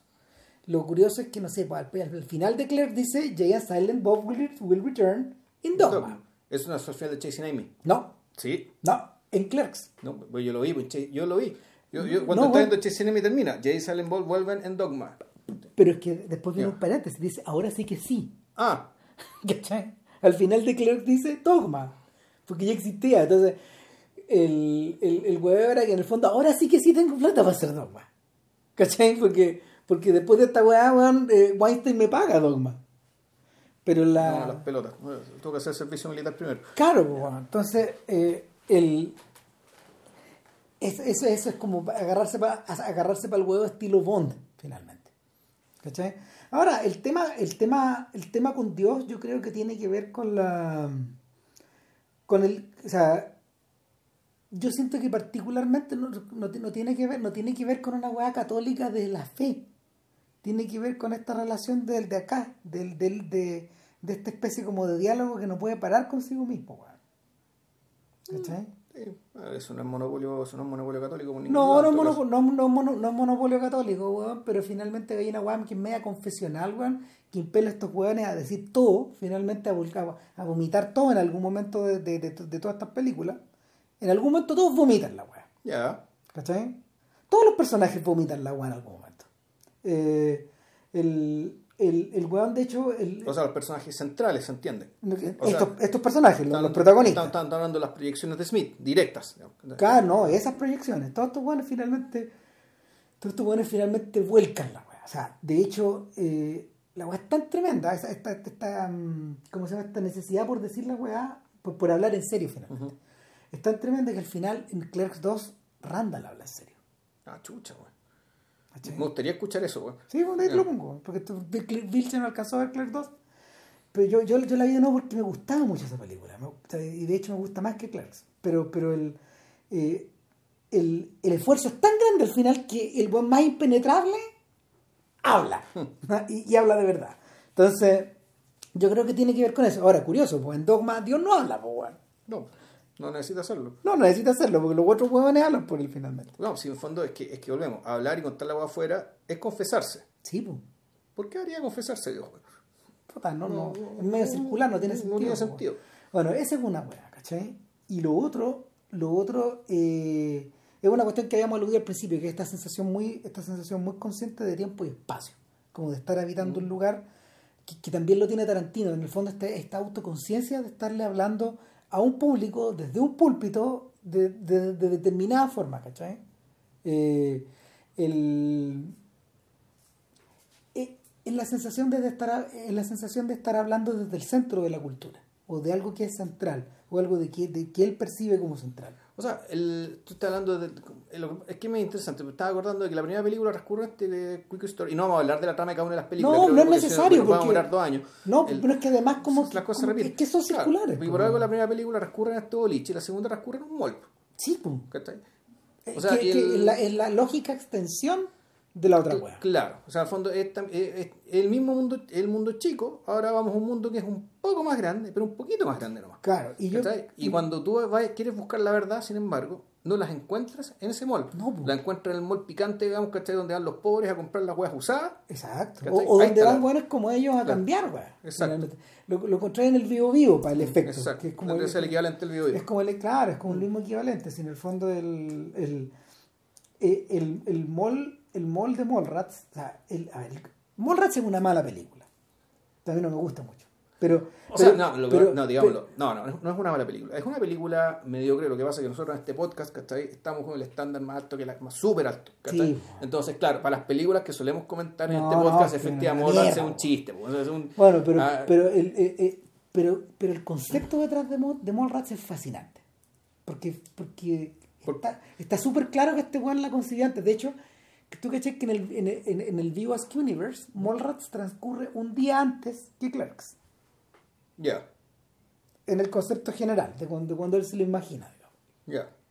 Y, y, ahí me da la sensación de que el weón las concibió juntas, así como lo grande se relaciona con lo pequeño, esta es la misma idea. Y que el concepto era muy ambicioso, pues, weón, para que este weón pudiera entender cómo hacer una weá así. Bueno, lo que pasa de partida eh, eh, es que, bueno, es, es que tú viendo cómo empieza la película, dónde, como dónde transcurre. Además, el, digámoslo, esto, Mallrats, a diferencia de Chasing Amy, Chasing Amy, perdón, el, la, la, la peli- el Clerks, puta, efectivamente, aparecen hartos personajes, pero la aparición de los personajes de fondo de batalla, volvemos, un poco, es, un- eh, es fugaz y es funcional a. Acá, tú más, más bien tú ves que esta es una historia de las muchas historias que podrían estar ocurriendo en, en, en este espacio. en particular. Y este espacio también es un poco mostrado como si fuera un zoológico, weón. Eh, de hecho, Como si fuera un bestiario, casi. Mira, el buen que entendió mejor esta weá eh, es Linklater cuando hizo Days and Confused. Aunque tú no lo creas, ha mejorado millones la película con el paso de los años. Porque cuando la vimos no nos gustó nada. No, dijimos esto, una weá, esto, esto sobra, ¿cachai? Esto, son estas películas que tú ves y dijimos, y weón, ¿qué es esto? Bueno. ¿Qué sentido tiene esto? O sea, son estas películas ¿cachai? que son inoficiosas, weón. claro. Hoy por hoy, 20 y tan- 25 años después, la, la weá está disparada. Ah. O sea, se está, dialoga con las otras, por ejemplo. Y uno, y uno lo entiende y como que tú decís, esta es la razón de por qué el. ¿Por Claro, hizo esta weá? Ya. de por qué hizo esta weá y de por qué hizo Everybody Wants Some, que en el fondo es como la continuación. Que es una digna película. Dignísima, dignísima no. película. Entonces, eh, el Days and Confused, eh, Linklater, que, que, que, que convengamos, es un cineasta mucho más dotado que Smith, eh, es un sujeto que en el fondo bueno, la planeó también como una película sprawling, con muchos personajes, pero sin centro. El único centro era, era esta idea del último día del Del de colegio de unos adolescentes de los 70, Ujú. que son que, que en el fondo está hablando del mismo El mismo, exacto. del mismo, de, de- de su- de los recuerdos de su último día de colegio, eh, de lo que pasó esa tarde y de la fiesta de la noche, que fue una, una weá inconsecuencial, de mierda. ¿Cachai? Y, y- eso es lo que él tuvo esa experiencia y estos son sus recuerdos. Claro. Entonces, eh, ese weón lo planea mejor.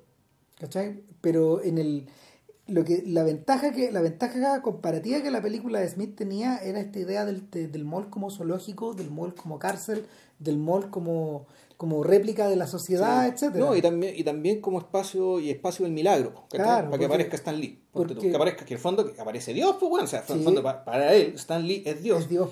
Y, y él cumple, además, él y la divina, digamos, en el otro molde de mierda que fueron, digamos, entre ella y él, digamos, ¿cachai? Son los respectivos dioses en el sentido, más que, sí, Sí. Dios, en, en el sentido de que más que mandarte te iluminan. Te iluminan Claro. el camino, te orientan para tomar la decisión correcta. Claro, ahora en el, el donde falla este weón, finalmente, es que falla su protagonista. Porque TJ, weón, es, TS es uno de, eh, TS, está, TS está interpretado por uno de los gemelos London, ¿Ya? Jeremy y Jason. Y los gemelos London, bueno, Jason es el protagonista de Days and Confused. Ya.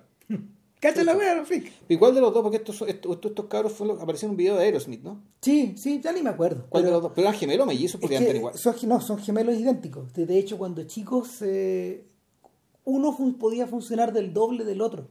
Sí, porque cuando chicos, por leyes laborales, tengo entendido que cuando los actores siempre actúan niños gemelos Sí. para, pues si se casan, que actúe el hermano. y- Exactamente. claro. Entonces, entonces, claro, es como una profesión que los gemelos pueden tener extra. ¿cachai? Claro. Y, y claro, estos cabros continuaron después de su infancia haciendo películas y hoy día, por ejemplo, Jeremy, un cineasta, es un, es un- es un- es un director de, de series de televisión y cosas así.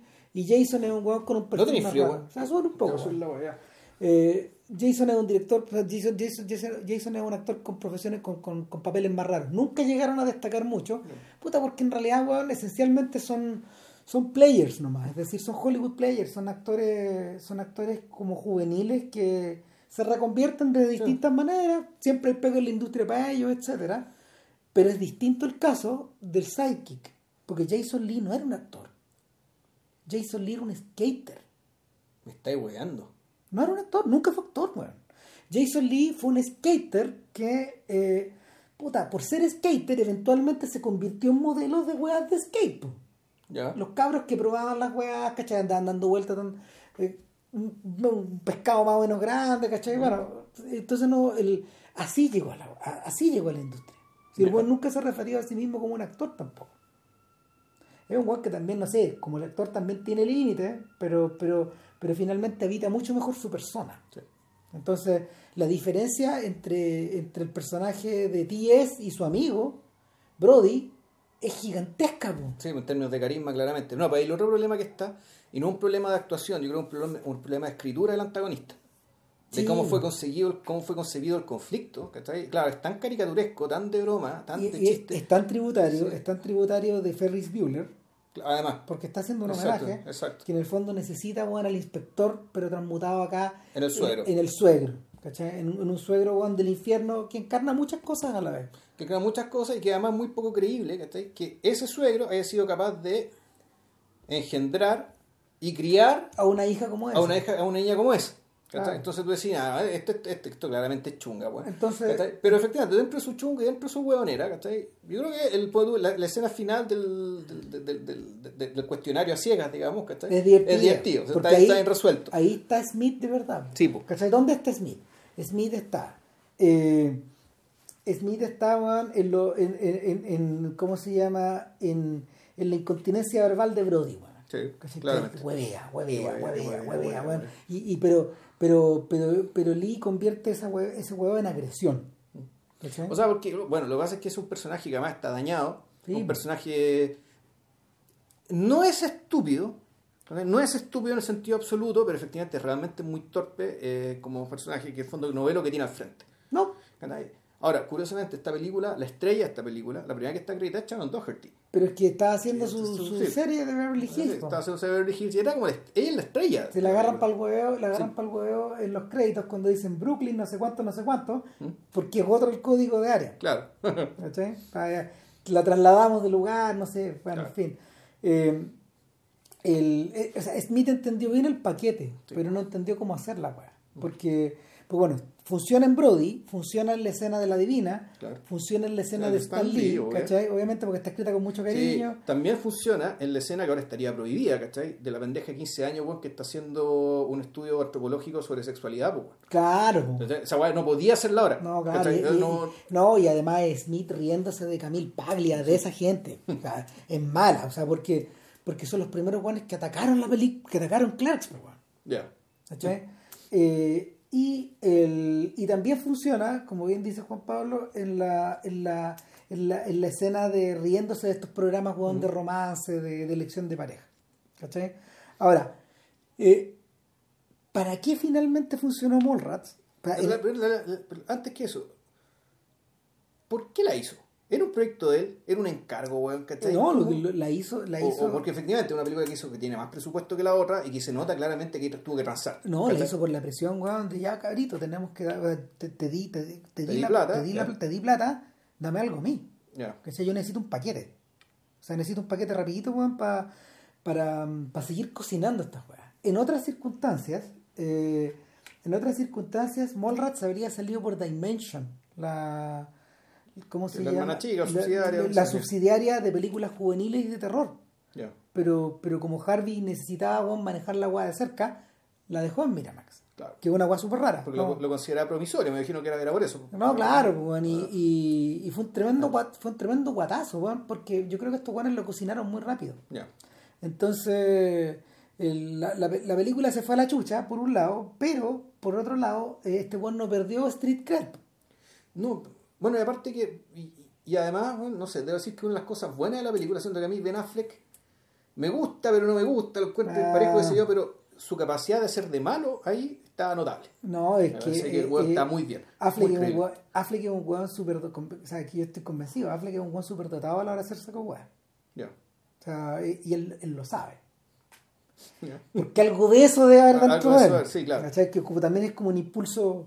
a- a- a- además, además hay una weá que es como me- medio extra cinematográfica. En el fondo esto es un Affleck antes de Will Hunting. Sí.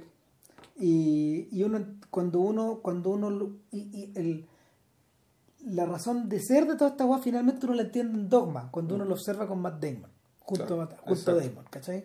Como otro matrimonio más, digamos. Claro, claro, y, y un matrimonio en paralelo, y es una weá media barrial, weón, de Boston, weón, que, de blancos, Mm. Sí. de Boston, weón, que, que, y católicos que se Sí. entienden entre ellos, Exacto. además, ¿cachai? Y el, por otro lado, por otro lado, Que With Hunting sí es película de podcast.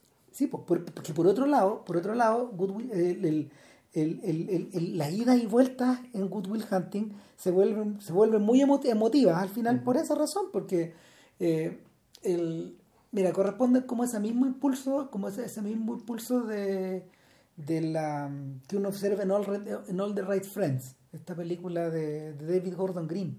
All the Right Girls. Girls, sí. All the Right Girls.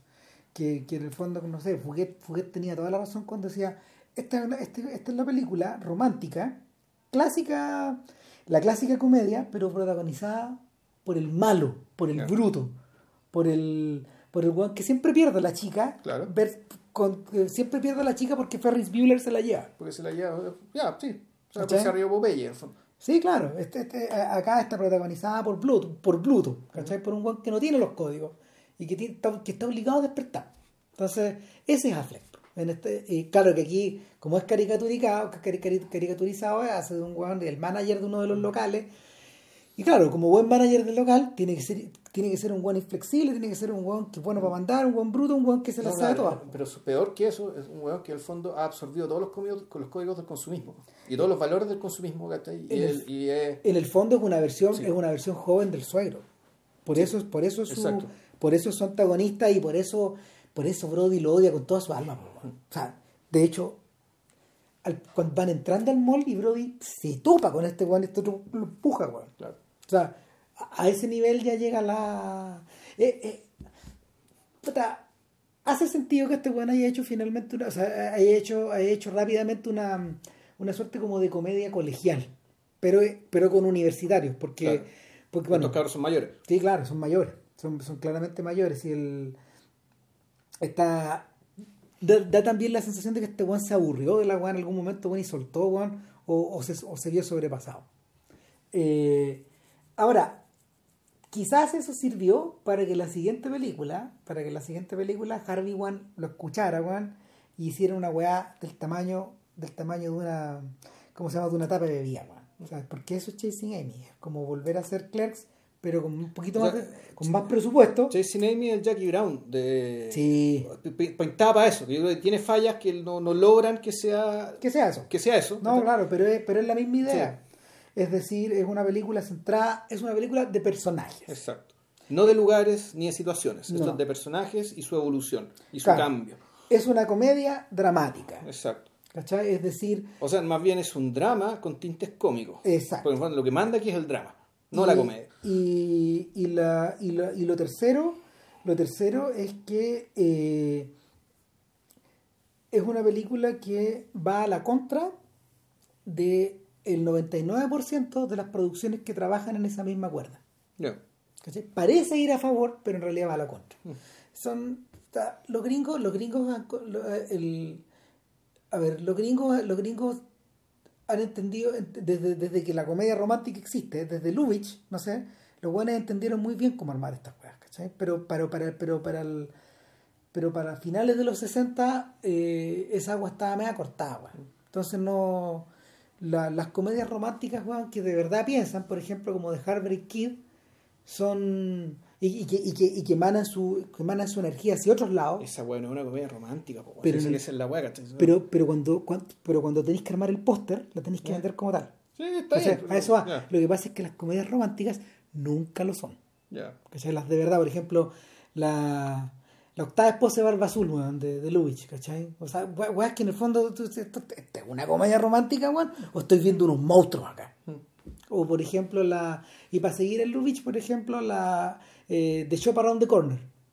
¿Cachai? Que es como. ¿Qué, qué, qué? Shop Around the Corner. Creo que no he tenido esa weá, weón. Puta, de ahí, pues, weón. Esa weá de. No, no hay tiempo, weón. Bueno, eh, no, es que Shop Around the Corner es, es, tan perenne en la estructura, está adaptada de una obra checa, de hecho. Y, y, en el fondo es la idea. La, idea es muy sencilla. Es, es una pareja que, eh, que, que, en, que, en, la vida real se relaciona de una forma, con aversión pero que eh, subterráneamente ¿Subterráneamente en privado o subterráneamente, de manera tácita? Tácita, por carta, por, por, por, por, un, por medios distintos, ¿cachai?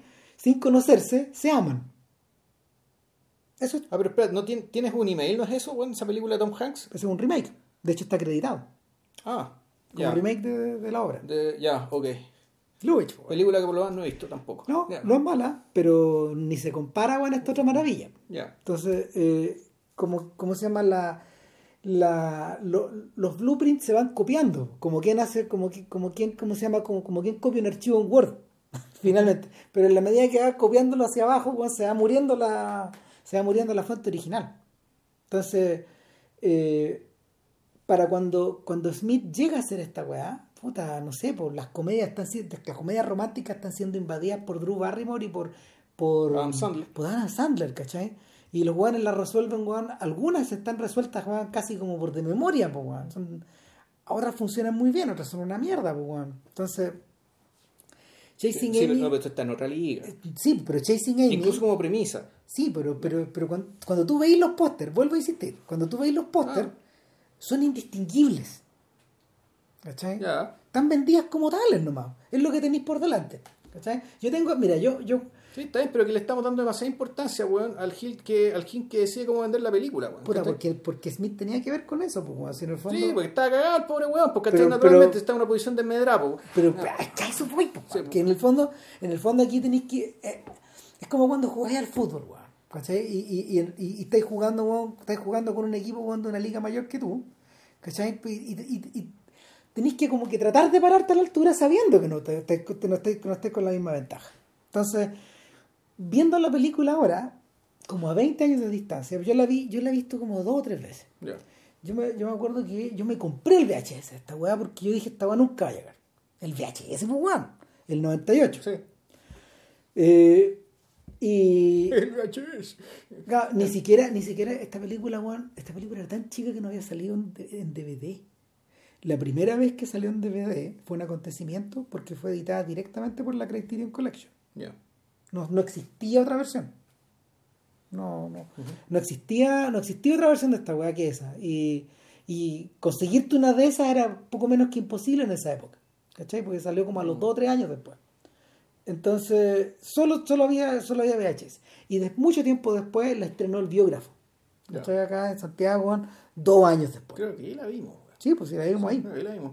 Entonces, en- yo no la había vuelto a ver desde- entera desde, todo, desde, desde- esa época y es sorprendentemente lo, lo enana que. ¿Cachai? Es de cámara. Sí. Es como interiores, weón, de Woody Allen. Es así de, de ese nivel A de lo que me sorprendió era que lo mucho que recordaba de esa película. Yo también. ¿Verdad? Lo memor literalmente en el buen sentido, lo memorable Sí, que es. claro, porque, porque, porque está, está escrita, está escrita con un lenguaje literario. Eh, lo, la, ¿Cómo se llama? La incontinencia verbal acá está controlada no porque el personaje no sea incontinente, lo es. Sí. ¿Cachai? Bro, eh, Banky, Brody, Banky, la misma weá, el ¿no? mismo weón, digamos, y el mismo Que- Jason Lee. Que el mismo Jason Lee, claro, eh, está escrito de una forma mucho más medida, pero, pero es para poder dejarle espacio a Holden, a la huevonera de Holden. Pues, weón. Sí. Ahora, pero es que y hay otra cosa también. El personaje sigue siendo igual de hocicón, pero no tanto porque también está medida por la edad. Sí, pues. También hay que asumir que ya es gente que ya también ya es mayor Esta que la película. ya es mayor, esta ya, gente- ya es titulada, es gente de los 20 y muchos, No, claro, llegando gente, a los 30. Esta gente, claro, eh, está terminando los 20 ya. Mm, claro. y, y están viviendo solo, están viviendo un poco los Friends. Sí. Sí, eso No, es. más bien se parece más al galpón, como decís tú, al galpón donde vivía el personaje de Adam Sandler, weón, en la película está el papá, el papá Bueno, por yo, siempre. es que yo creo, yo creo que esas películas son parientes. Ya. O sea, no por nada comparten a Joey Lauren Adams, que es la protagonista en las dos. Los dos. En las dos, ella es la mamá del niño. Entonces, Que por lo demás era, pa- era pareja Kevin Smith en aquel entonces. Antes. Bueno, había, lo había sido, perdón. Claro, ella y era- la película tiene que ver con la historia de amor que tuvo con él. claro, con el fondo, en el fondo, con los sentimientos de inadecuación que te conducen a un fracaso inmediato Exacto. en tu relación posterior, un fracaso posterior de tu Exacto. relación. ¿Cachai? Y, y a la, y a la posibilidad, weón, y a la bendición, weón, de, de- Porque, digámoslo, al poco tiempo, esto, sí, Smith en 1999, o cuando estaba haciendo esa película, conoció a la que. A, la que, a su señora, claro. con la cual sigue casado. Se casó, claro. se No, casó. no solo se casó, sigue casado, cosa que en Hollywood hecho, no rareza, po, de hecho, su hijita sale en Clark 2. y se llama Harley Quinn. Sí, pues, Harley Quinn. Harley Quinn, digo. Claro, que, que este personaje de Batman. Claro. Entonces, el Harley Quinn Smith. Y, y nada, pues el, el rollo es que eh, eh, la historia, la- por, por- por un tema autobiográfico por un lado y por un tema de estructura de comedia romántica por el otro, la historia es muy sencilla. Chico conoce chica. Claro. Chico tiene un amigo que odia a chica. Chica... Al, no, pero al principio se cae muy bien. Sí. ¿Cachai? Eh, la escena- de hecho, la, toda, la, toda la presentación de, de, de la Claro. escena de fondo, cuando la presentan a ella, que resulta que es lesbiana, Es que a eso iba. Claro. Dije, "Pe- pe- espera un poco. Claro. Chico conoce chica, amigo, amigo odia chica, chica es lesbiana. Y este tercer punto de la trama, en el fondo, es lo que la separa de las otras comedias románticas de la eh, época. convencionales, claro. Y que de inmediato te pasa del PG al R, Ah, al tiro. Mm. ¿Cachai? Entonces, eh, para Weinstein era renunciar al público que habían ganado o habían perdido, no sé, weón, en, en Mallrats, pero por otro lado, eh, era, era invertir en la marca de este weón. Claro. ¿Cachai? Donde, donde efe- efe- efectivamente efectivamente eh, Smith solo puede funcionar en R, cómodo. O sea, y, y ese weón eh, también lo entiende así. ¿Cachai? Sí. No, además, pues, con todos los carabatos que tiran, weón. ¿cachai? Puta, Con todo por lo que minuto. habla de sexo, claro, ¿no? pues, Por minuto, claro. Entonces, eh, ahora, el hecho de que, el hecho de que la, de, de que la protagonista sea lesbiana, abre la película, weón, abre la película, weón, puta, como una especie como de abanico. Claro. porque de inmediato la weá se transforma. Eh, no solo porque existe una eh, porque existe un, un gran espacio para para cómo se llama exponer la tremenda huevonera de la de, la, de, de, de, de- estos de estos machos heteros Claro. y, esta, y la tremenda ignorancia de estos huevones Exacto. es como si en el fondo Eh, ¿Por también tan importante el personaje de la- del, del homosexual Pantera Negra Trucho, weón? su colega Sí, po, que es su colega. y- su amigo El amigo y todo el cuento, y que sin Claro. embargo, ¿cachai? Claro, él por el hecho de ser una minoría, de ser una minoría Dentro de la minoría, dentro de la minoría. puta, él, él tiene, claro, él, él- la suya no es la voz de Dios, ¿cachai? Pero, puta, sí es, él- es la voz del weón que ya está más allá de la tontera, ¿cachai? es un weón que está más allá O sea, Claro. pero que al mismo tiempo él ha entendido que este es un mundo de máscaras Exacto. y para poder bueno, y yo creo que esa es una declaración del propio Smith bueno, en el Sí. fondo. O sea, ent- si entiendes tu máscara puedes vender tu producto y puedes vivir puedes vivir como se llama sin remordimiento respecto a esto Exacto. dentro de esta industria de mierda ¿cachai? un poco así entonces eh, claro eh, de hecho el único personaje que está consistentemente en lo correcto es él y al mismo tiempo que es capaz de agarrarse para el hueveo. ¿cachai? No, pero yo creo que Elisa siempre, también siempre está consistentemente en lo correcto. Porque ella sabe lo quién es, ella sabe quién es, y ella siempre sabe lo que quiere. Y es tan honesta ¿cachai? Con, con lo que ella desea, con lo que ella quiere. ¿cachai? Y es tan honesta con los demás respecto a lo que Sí. ella es y lo que ella desea, ¿cachai? que ella no puede equivocarse. Pero es que también, pero, pero por otro lado, por otro lado, es el personaje que a rato se siente menos real. Y este es uno de los defectos de la película vista Ya. ahora. Eh, O sea, claro, que, que eso, ya, ya eso es otro problema. No, eso no es un problema de la construcción, la construcción de, de la No. personalidad de ella, es un problema de cómo la construyó el, el guionista. exacto. un personaje que, que parece efectivamente parece es tan falsa como estas Manix Manic Pixie ¿cachai? que sé yo Sí. pero en otra versión Sí, este, este es una, este es una proto manic, pues una, es Sí. una, una proto manic pixie girl. ¿Cachai? Está, de hecho, la propia Jory Laurel Adams ha contestado permanentemente preguntas sobre si su voz, la voz que ella ocupa en la película, es la voz de ella. Ya. Entonces ella dice, sí, yo, yo estoy de acuerdo que mi voz es muy rara, es como, no, como que no es real. Esta voz como de gato que tengo. Sí. Ah, esta cosa así Ah, claro. Una, una, una- una voz como muy suave, suave, suave, pero al borde, al borde del quiebre, ¿cachai? Y una voz al mismo tiempo muy femenina, pero como muy de muñeca. Y, y el... el- para una persona que no habla como muñeca no usa palabras de muñeca No, no, tiene, no. No, Eh, entonces eh, por, por, por lo ah. mismo, por lo mismo causó mucha, causó mucha extrañeza en su momento. Y nada, pues ella dice, puta, esta es mi voz, pues weón. Por raro que parezca, sí, puta, es como es como, es, es como la versión de es como, como la voz de Cindy Lauper weón. Es una cosa así. Bueno, el asunto es que el, la, la, la, la película, la película se abre como un abanico. Sin embargo, el abanico está un poco añejo. Ujú. ¿Cachai?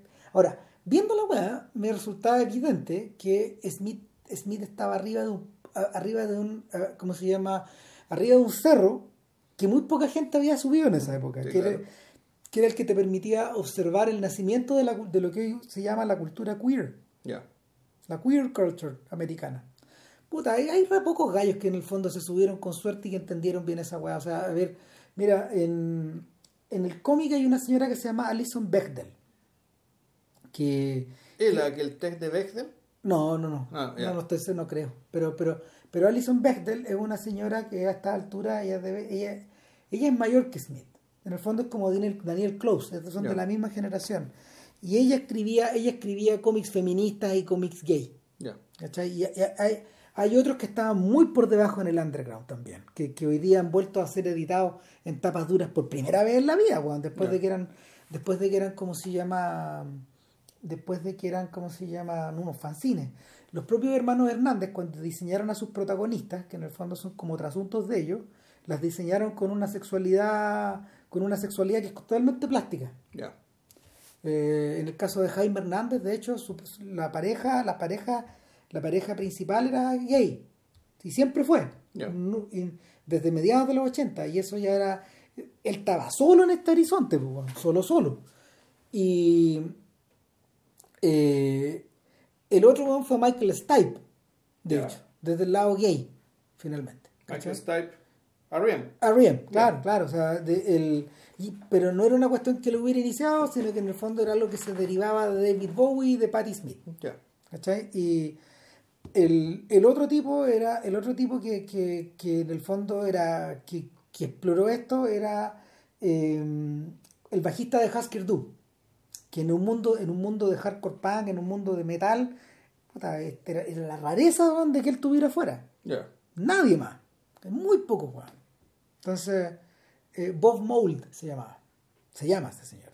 Eh, él, ya, él ya tiene más de 60 años, ponte tú una weá así. Y entonces, el, el, origen de, el origen de la queer culture es una cuestión que en el fondo es como una especie de, es como una especie de sopa que se empieza a cocinar eh, a finales de los 80 y que se manifiesta en los 90, pero que no, no llegó muy luego y que no, no llegó muy luego traspasado al cine y que fue y originalmente fue traspasado por ejemplo en clave indie o en clave en clave subterránea o, o, o definitivamente en películas para público gay ¿cachai? que era, que era así de cerrado entonces lo ho- hoy día por ejemplo no sé pues en un mundo donde Moonlight puede ganar el Oscar a mejor película eso parece antidiluviano pero pero el- pero el- No, sí, efectivamente. Tú decís que eh, cuando hablamos de Stephen Daldry, ponte tú, tú Claro. estás mostrando ya las primeras salidas al mainstream, ¿cachai? exacto De manera más o menos, a veces tímida, ¿cachai? Exacto. Respecto a esta forma, de esta sensibilidad. Entonces, Chasing Amy en medio de todo esto es como una. eh, eh, eh, eh, es, un, puta, es como un gol olímpico, po. Claro, pero un gol olímpico, pero ojo, pero que igual viene desde el del white male hetero savior. Exactamente. Entonces, la escena. Hace Smith, Ben Affleck, eh, Holden, digamos, Claro, esta, esta, esta, esta trilogía. o este weón es Sí. sentido. ¿Qué es lo que le pasa a Smith y a Holden en el fondo? Y que, que yo creo que yo creo que Smith, Smith se lo. A ver, Smith lo debe haber planteado. Y esto es pura especulación mía. De hecho, solo para hacer el quest más difícil. La búsqueda del, la búsqueda del héroe más difícil todavía. ¿Cachai? Porque claro, Joey Lauren Adams no es gay en la No. vida real. ¿Cachai? Ella No, es y, hetero. y ojo, y en la película tampoco era necesariamente, o sea, era en realidad era bisexual. Pero eso no, no te lo dicen. Sí, ¿Cachai? No te lo dicen al principio. O sea, en el fondo, en el fondo, eh, y, es- y este, y este, es el- este, es el Sí. este es el asunto cuestionable de la weá, ¿cachai? Que, que, que a mí me resulta como hoy día, que, que a mí hoy día me, me hace ruido. ¿Cachai? Y es que eh, eh, el hecho de que o sea, uno de los factores en que, que mm, uno de los factores que inciden en esta idea es que como para Affleck esta búsqueda de esta búsqueda de Lisa es imposible porque está más allá está está en una ribera de un río que tú no podís Sí. cruzar en el fondo de su cabeza entonces para este weón se- también se convierte en una tarea pues weón ¿cachai? y, y en algún momento y, en y la película la película es lo bastante honesta como para poder como para poder observar este weón y Affleck en ese sentido weón hace muy bien esa pega esta sensación weón de ser un weón medio, es que es medio huevonado pues, weón ¿cachai? Sí. Eh, a, a jugar por ejemplo por la por su último intento por salvar la situación donde ya se hunde todo claro. ¿cachai? O sea, él siempre siempre enfrentó la weá de una forma de una forma macha de una forma bruta de una forma O sea, no, no más que no, una, de la, no una, más que una forma macha, es la forma masculina y más que bruta, es torpe, ¿cachai? Dado por, bueno, por, eh, por el hecho de ser hombre, blanco, hetero y además formado como católico, digamos, y, no, y no por el catolicismo mismo, sino por el conser- un conservadurismo cultural asociado, exacto. Del cual él, loco- del, del cual él nunca pudo, pudo salir. claro entonces Ahora, yo creo además que, por otra parte, creo la- me parece a mí que además la película tiene esta otra, en el fondo, en la medida que la historia ya tiene que ver con queer culture, pero en realidad tiene que ver con bisexualidad. ¿cachai? En el fondo lo que le permite además ¿cachai? es, con esa premisa, ¿cachai? confrontar el verdadero tema que a él le preocupa, que en el fondo es, ¿qué tipo de relación tengo yo con mi mejor amigo? ¿Qué tipo de relación tengo yo con mi pareja? Y efectivamente estas son cosas que se pueden confundir. bueno Y, la película confunde cuando en realidad pa- parecía ser que está todo construido para llegar, para plantear esta ¿cachai? Que en el fondo Es que, que- el tema de este es triángulo. que finalmente ese es el corazón de la weá Sí. ¿cachai? ahora Smith no es el único que se ha preguntado esta weá o sea no por nada Truffaut armó las dos inglesas y el amor construido sobre la base de esa premisa Ya. o sea las dos inglesas y el amor Pero los dos ingleses eran hermanas, ¿no? Sí, po. Las dos inglesas eran hermanas que se alternaban un amante. Ya. En el fondo, esto es visto desde la perspectiva de ellas. Si yo te Ujú. contara la historia de ellas, pero como está contada desde él, es el quest de un chico que conoce a, esta- a esta- a esta- a estas mujeres y ama a una después de otra. Ya. A una más profundamente que la otra también. Y que las pierde las dos. Claro. Y, y, y el tra- O sea, si fuera por eso, Jules y Jane andan en la misma, ¿cachai? Sí, po. Pero, si el fondo, pero aquí, aquí la cuestión da un paso más, porque en el fondo aquí la historia es que es como si Jules y Jim fueran pareja, una posible pareja también. Sí, po. entonces el por un lado hay un enorme mérito de Smith, porque esa pregunta, Juan, esa pregunta que se la haga un hombre blanco, heterosexual, Juan, eh, y, y- y al mismo tiempo dentro de la cultura que él habita, Claro. que es particularmente misógina. Claro, o sea, ¿Cachai? Me refiero, me refiero al mundo geek de los cómics Claro. de los 90. o sea, o sea Sí, po. puta, entonces, que tú sabes si es anti-mujeres o es excluyente de las mujeres. Que no es necesariamente lo mismo. Cuando tú decir, puta, Puta, yo te diría, yo te diría que- una cosa es decirte, ¿sabes qué? No me que- siento cómodo con mujeres cerca. es que yo te diría Porque me siento protegido. Otra cosa distinta es declarar, de- declarar derechamente que las mujeres son A, B, C, bueno, que eso es clave, porque la luz de cómo se ha desarrollado la geek culture, Claramente misógina. O sea, como se, ha, como se ha manifestado ahora, ¿cachai? A partir ¿Viste, de viste? todas las Entonces, claro, relativizaciones que entonces- se han hecho con la saga de superhéroes, sí. En esa época nosotros podíamos tener esa duda. Hoy día, Ahora- ya, no, hoy no día duda. ya no hay duda. Pues es que también, también en estos 20 años se ha producido cierta degradación en la cultura, weón, ¿cachai? Que se permite perder ese matiz. Por cierto, pero, pero, pero, pero, pero eso también, eso también, eh, eso también es inescapable del hecho de que esto se trasladó al centro de la cultura. Sí. Por lo tanto, es más, es más gente. Es más gente. Es más gente la es un estadio, no sé. Sí, es un estadio. Ya no es un club, es un Claro, estadio. Pero al mismo tiempo, puta, como es más gente, efectivamente van a aparecer hueones realmente misóginos en malas, ¿cachai? Pero no sabéis si realmente son todos o no. Entonces, mira, Claro. ¿sab- ¿sabéis dónde está la clave? Volvemos ahora a nuestro amigo Pantera Negra, Ya. Porque el weón entiende, el weón entiende en algún momento que... Que también es un cliché, ojo, ¿ah? No, El- totalmente, El, cliché del pero- homosexual lúcido, weón, eh, me tiene un poco hasta las pelotas, no, weón. no, no, Eh, no, sí, pero, pero, pero, pero la, pero la interpretación no es... la- La la- interpretación es buena, si el personaje No, está bien construido, por- weón, a y eso funciona voy. bien, weón, ¿cachai? Por eso te digo que este weón está trabajando... Y le damos el mérito que en 1990 y tanto, pero ojo, el, hom- el homosexual lúcido, weón, hasta el amigo Max, weón, del- de, de- de la novicia rebelde, Sí, weón. claro, pero, pero ¿cuál es la ventaja weón, que, que, que Smith tiene sobre eso? Que nuestro amigo aparece en dos escenas. ¿Cachai? No es, no es, eh, no es Rupert Everett weón, aconsejando a la protagonista weón, a, nuestra boda de mi mejor amigo Exacto, toda, la película. toda la película, No claro. es toda la película, ¿cachai? Entonces, eh, no, este, weón- este weón es funcional para esta No, no es tan lituchi, weón, en esta No, mierda, weón, del, del diablo que viste la moda, weón. No, weón. Entonces, eh, mierda que ha sido weón, más influyente lo que uno creía, weón, a la larga. No, sí, digámoslo, parece que no, en realidad no era tan mierda, weón. No. Es una película de gratificación. No, sí, por- Bill, sí. Vilches tiene problemas con la película, yo no tengo problemas con la película, pero bueno, hay que convenir que la agua está al centro. Que está al centro y se convirtió en película de gratificación. Sí, Claramente, lo es. es, lo es. Entonces, eh, entonces ¿qué pasa? Eh, no, este, eh, lo que pasa es que este personaje, este personaje entiende en estas dos, en estas dos escenas muy minúsculas que él tiene, él entiende por un lado que su público es muy limitado y que es muy de nicho. Y entiende otra weá, entiende que su público odia, weá. Entiende que su público está sesgado. Y en ese sentido él es el más cínico de todos. Mm. Sí, po. porque juega al sesgo, al sesgo. Sí, po.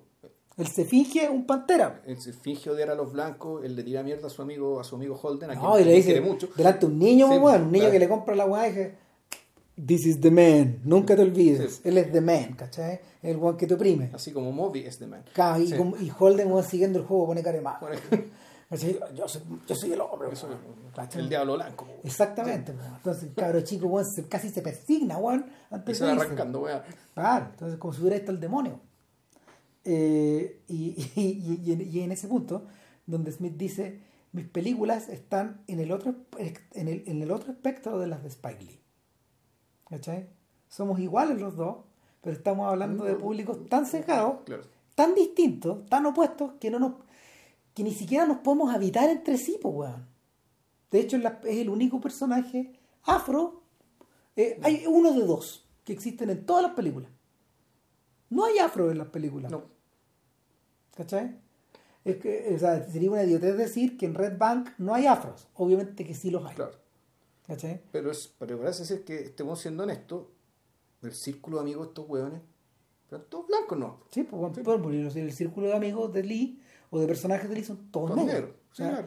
Eh, al punto Y, y de- claramente, entendiendo que no, no hay racismo de parte de Kevin Smith por ninguna parte. ¿cachai? No, pero, en fondo hay no. que- pero hay una, pone una valera la honestidad, weón, ¿cachai? De que en el fondo sí, somos todos blancos, pues, weón, ¿qué queremos Bueno, hacer? es, es un poco eh, eh, eh, el blanquerío de Scorsese también y esa es más chacal porque porque en, el, porque en el blanquerío de Scorsese weón, hay racismo o sea los, perso- los personajes son racistas y el, el, el, el- y, el Pero el blanquerío italiano, y Scorsese, Sí. Scorsese no pone ni un ni un tapujo weón, en, en, En mostrarlos como son, en ¿no? mostrarlos como son Sí. nomás. y la, bruto Mm. eh, nada, entonces, eh, lo maniquio de esta weá, y, y en el fondo, Lee, eh, perdón, eh, eh, Smith juega con fuego en el instante clave de la película, cuando después de haber pasado todos los clichés de las comedias románticas. Porque, ¿sabéis qué? Mientras tú me habláis de lo otro, yo decía hace un rato atrás, decía, puta, en realidad este es como un capítulo de Friends, pero, pero que incorpora la weá gay, pues. Sí, pero ojo, pero ojo que la- en realidad la weá, la, la comedia romántica estándar, ¿cachai? Aquí en esta película transcurre justo en la mitad de la película. Sí. La- la- el, justo en la mitad, así, minuto, minuto, minuto y segundo, digamos, en la mitad de la película Bueno, ocurren todos los clichés, pues la o sea, gente van de, van se de- arma la pareja.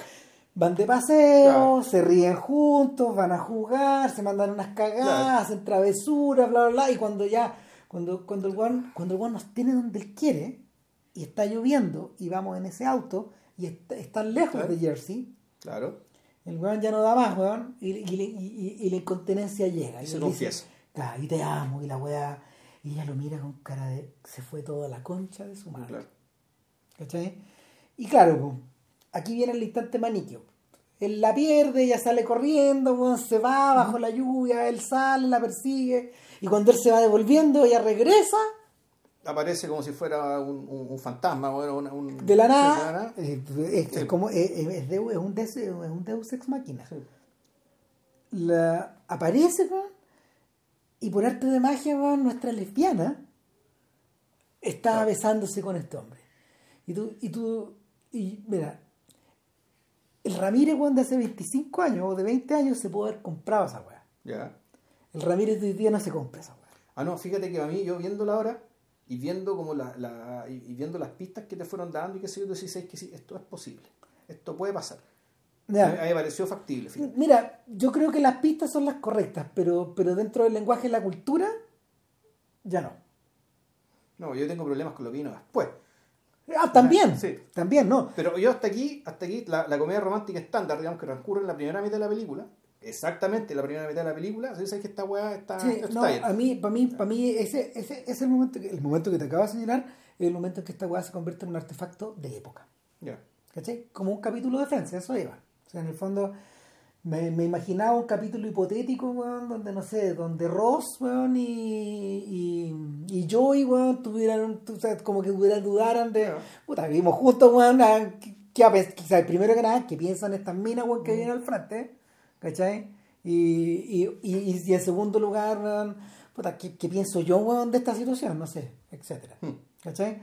El Seinfeld, Seinfeld es tan tibius, es tan, es tan torcida, que esa weá está latente todo el rato. En el personaje de George Constanza, el más insoportable de todo. Mm. Esa pulsión está latente ahí, weón. Pero, pero en el fondo, eh, el, el homoeroticismo, en el fondo, este, eh, eh, o la admiración que Constanza tiene de Seinfeld, o este deseo de, de, de, de- de estar con Seinfeld, o este deseo de tener la plata que tiene Seinfeld, las minas de Seinfeld, la libertad de Seinfeld. eh, En realidad, ni siquiera. Eh, todo eso son. Y eso, lo poco he visto esa serie, porque en no los no, aguanto. pues yo no, los veo. Wilson no lo soporta. No los soporto, weón. Claro. El, eh, no, es más bien este, es, es, es ser Seinfeld. Es tener la seguridad de Seinfeld. Sí, es, tener la, es tener esa forma de plantarse en el Sí, mundo pero- tan pero- relajada, weón. Pero ¿cachai? también está esta idea, o sea, eh, o sea, las- es- esos aspectos están tratados de una forma brillante, weón, porque, porque David, weón, masajeó esa weá hasta el, hasta el paroxismo, weón. ¿Cachai? Que Como, como- como toda su maledicencia está, está volcada sobre eso, weón. Entonces, el, Espérate, voy esa weá, esa weá es como, es como abrir una botella de ácido, weón, y verterla, weón, sobre estos personajes. Y en el fondo, no sé, dejarlos reducidos, weón, un poco a la nada. O a ver essentials, weón, a lo esencial. Entonces, el, el asunto es que, el asunto es que Smith, por ejemplo, no tiene esa, no tiene esa compulsión, no tiene esa tirria adentro. Eh, evidentemente quiere a sus personajes de una forma que para, para- de una forma a la que a la que alguien como como Larry David, por ejemplo, o el propio Seinfeld eh, no tienen. ¿Cachai? O sea, Smith en ese sentido eh, actúa desde el compromiso, actúa desde la... mm, Puta, no me gusta usar el término, pero actúa... hay- evidentemente hay que decir que él trata de que sus personajes no resulten entrañables, de alguna forma. Que me cargue ese término, weón. De hecho, weón, puta, mi Larry David interior, weón, en este momento está gritando. Sordamente. ¿cachai? Eh, Pero bueno, bueno, Holden no es extrañable porque es muy ahueonado, weón. Es que claro, bueno, es que, es, es que, es que, es que ahí donde la weá uno, uno, uno, uno empieza a lavar, weón, y dice, ah, menos mal, weón, menos mal. Menos mal que weón, o sea, menos mal que este weón no pisó el palo. Y en el fondo, weón, en vez de, en vez de, en vez de encontrarse, o en vez de hacer crisis y luego encontrarse, este personaje hace crisis y luego se hunde. Exacto. ¿Cachai? Y eso es lo inesperado. Lo, bueno, lo que pasa es que volvemos. La, la pregunta que él se plantea y la forma de resolverla no podía tener otra solución. No, pues. No, pues. No, y no en ese podía. sentido, en ese sentido Smith es totalmente fiel a su historia. Mm, sí. O sea, él es tan fiel a su historia, que en el fondo eh, Pero hace que la peli- eso hace que el dilema como se lo plantea el personaje Smith, el personaje, el personaje de Holden, que no vamos a contar ni nada, ¿cachai? pero en el fondo el problema y la solución, puta, también son de otra época. Son de otra época, También son de otra otra época época. y, hacen, y por lo tanto desvalorizan parcialmente la película, ahora, por otro lado, pero por- sí reflejan fidelidad, como dice Ramírez, Por- fidelidad con el mismo. a su principio, a sí, su principio, exacto. a su principio y a su unidad dramática. Mm. En ese sentido, gran película. ¿Cachai? En, Mm. en ese sentido que Chasing Amy todavía aguanta, pues, weón. Exacto. porque porque no es es igual de fiel a su premisa como lo es Jackie Brown ¿cachai? que, que tú decís conches cuando, cuando, cuando empieza a quedar la suma de cagadas en Jackie Brown en el fondo tú decís ¿dónde para esta weá? porque está, está todo tan bien armado este, este, este, este remolino está tan bien armado weón, que, que, que, que una vez que lo iniciaste ya no paró más ¿cachai? y no paró más hasta que todo se disuelve en la nada y el personaje, el personaje termina tan solo como estaba al principio, Con un poco de plata, ¿eh? pero libre, Claro. pero libre, ¿cachai? Mm. Libre como no estaba al principio. Exacto. Entonces, en ese sentido, Jackie Brown, Jackie triunfa, po, weón. Mm. ¿cachai? Jackie Brown se sobrepone a esta, a este, a este, ¿cómo se llama? Esta caterva de huevones, pues, weón. Eh, porque, no sé, pues, eh, no, no, no se sobrepone por un asunto, no, no se sobrepone por un asunto de pureza, de, de- como, como de pureza a sus propios principios, porque sino por, porque ella, ella en el fondo la vida le ha enseñado, weón, que, que, que los principios se pueden doblar, torcer, pero puta, la dirección no se tuerce nunca si la tenés sea, clara. se tiene el objetivo claramente y, y por eso también me, gusta- me gustó tanto eh, respecto a Tarantino que si bien en las otras películas sus personajes eran adultos, puta no actuaban como adultos.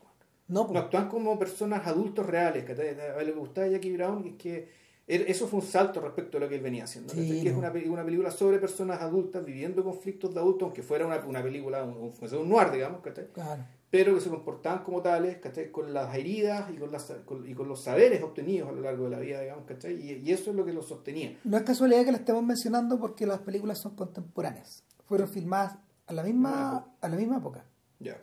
Y, y nada, pues bueno, el, ahora, el, en el, en el, clim, el, el, clímax de Chasing Amy, que es el momento de la confrontación, que nuevamente es una hueá muy friends. Son dos Sí. hueones frente, son dos hueones en un sillón y estos otros hueones explicando otro hueón. centro y con una pantalla que es como una aureola. Claro, y es, es como una aureola, es como una especie de.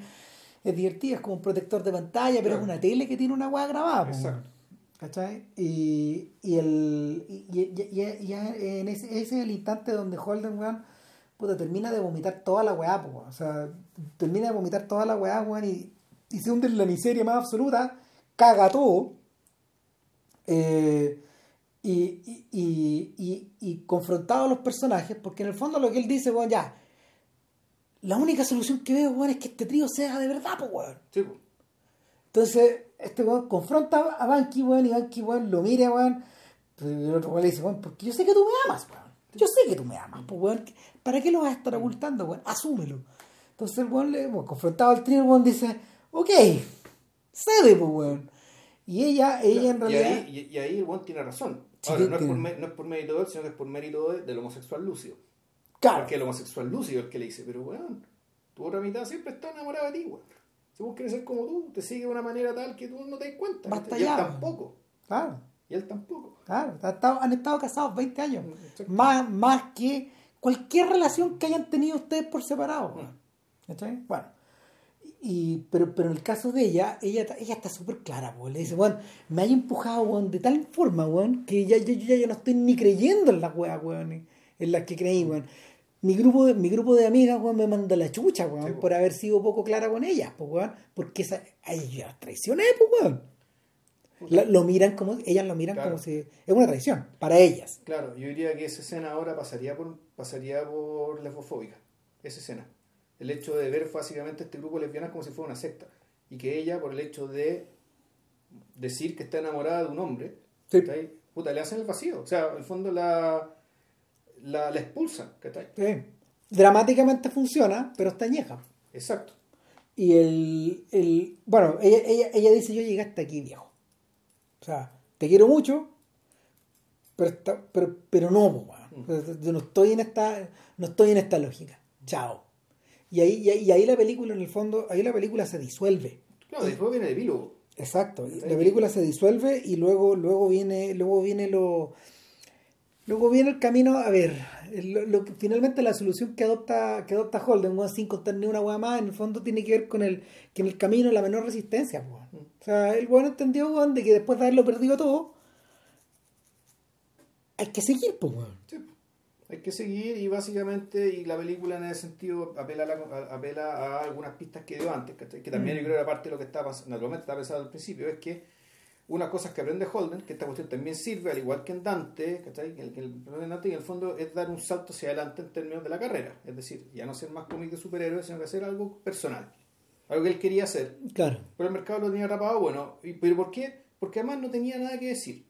No. Entonces, además, todo lo que estamos viendo, ¿cachai? todo lo que vimos en la película, en el fondo, es la excusa por la cual nuestro personaje, Holden, ¿cachai? Da un salto en su carrera como guionista, guionista dibujante. No necesariamente se convierte en mejor persona, pero entiende un poquito más quién es, weón. Yo creo que sí, se convierte en mejor persona. Eh, lo, lo, lo curioso es que eso lo termina impulsando al mundo de Lisa, al Mm. mundo creativo de Lisa. Al mundo, claro, el cómic independiente. Claro, al- Al, al mundo, al mundo de la, de la novela gráfica, al mundo de al mundo del autor. Eh, es bien tremendo, ¿sabes qué fue bien tremendo ver esa weá también? Porque ese mundo ya no existe. De la manera como, de la manera como Smith lo retrata. Porque a, a qué voy? es que esta convención es la misma convención del año anterior. Sí. ¿Cachai? No, es la Comic Con. Sí, Está- es una Comic Con, claro. no, es, es la Comic Con de Nueva York. Ah, ya. ¿Cachai? Pero, pero esa Comic Con, ya, esa, esa, esa lógica Ese espacio ya no existe. ya no existe porque ¿qué existe hoy día? La Comic Con está tomada por las majors. La, cómica, la, la Comic Con está, está- siempre fue dominada por los superhéroes. Ellos, de hecho, puta, eh, qué curioso que no hemos hecho ninguna referencia a, a Jay y Silent Bob porque en realidad solo aparecen en una escena, ¿O es una vez? pero están todos presentes todo el rato porque ellos, weón, puta, de dar vuelta tanto weón, por, esto, por, por, Red, por Red Bank, estos weones agarraron estos dos personajes y los convirtieron en superhéroes. en superhéroes. Lo ven superhéroes, y, pero, pero no los convirtió en superhéroes en el sentido de que estos existen de verdad, los convierten en superhéroes y les pasan plata, ¿cachai? Por el hecho de usar sus imágenes como Claro. superhéroes, pasan un sobre con plata. En el fondo, weón, están a sueldo, po. Sí, O sea, son los Quijotes, weón, que después van a comentarle su historia, po, claro, y, y- y este Quijote, este personaje ficción, que al mismo tiempo es un personaje real, que al mismo tiempo es un desdoblamiento de Kevin Smith y de Otro, Holden, y otro, y otro, y otro, y otro. Además, es la parte, y, y como, eh, por segunda vez, este Silent Dog, eh, Silent, Silent Bob, hace, pone la voz de la voz, no, la voz de Dios, la voz de la cordura, la voz de la verdad, ¿cachai? que finalmente le habla y le dice, Lo que estáis haciendo es perseguir a Amy, "Pero weón. la misma agua que hice yo, y yo la cagué. Pero claro, Holden es tan estúpido que aunque le dicen la verdad, Mm, el weón no cacha, No entiendo. no atina. No, no. Como si atina Dante, ponte tú, en la primera película. Claro. Dante sí atina. Cuando le dicen, weón. Y son, y son conflictos súper weones.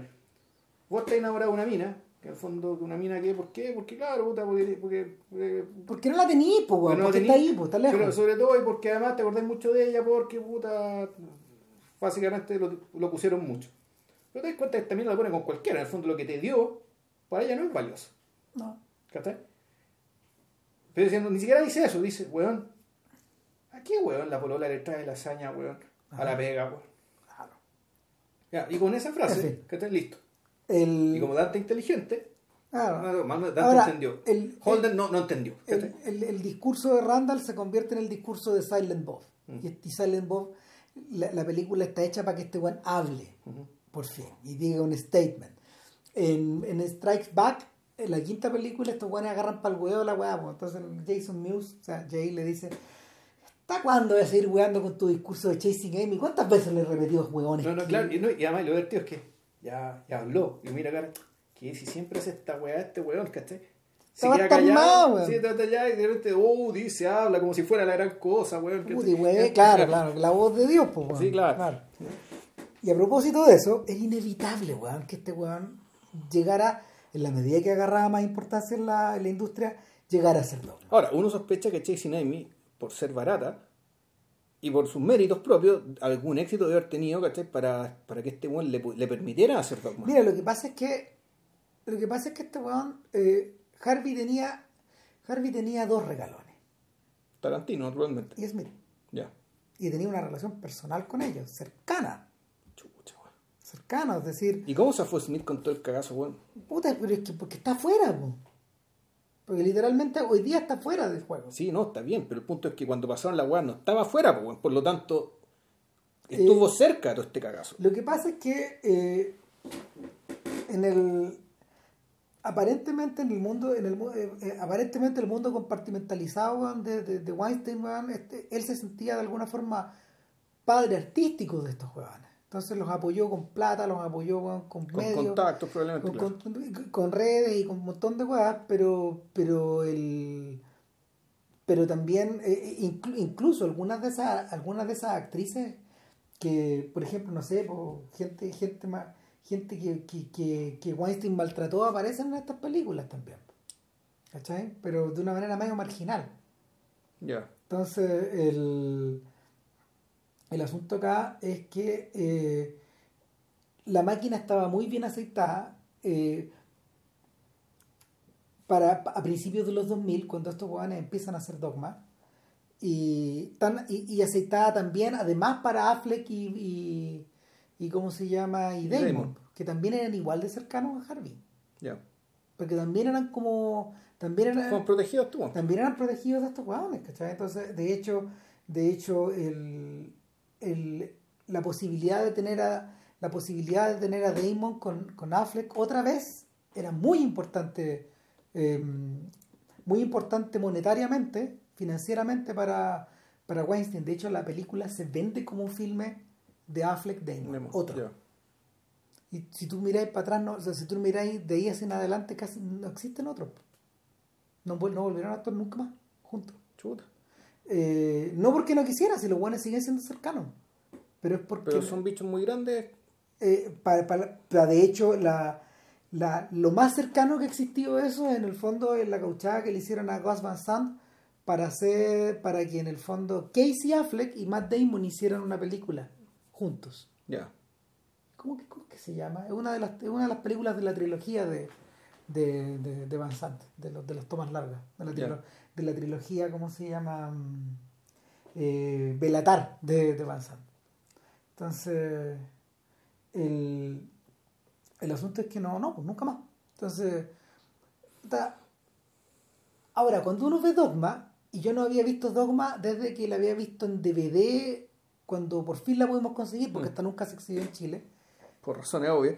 Puta, por razones obvias, pero porque, ¿sabes? Pero yo no creo que por razones religiosas, sino que no se exhibió porque era, No, mira, sí. era una producción, no, es que era una producción demasiado independiente, si de hecho fue...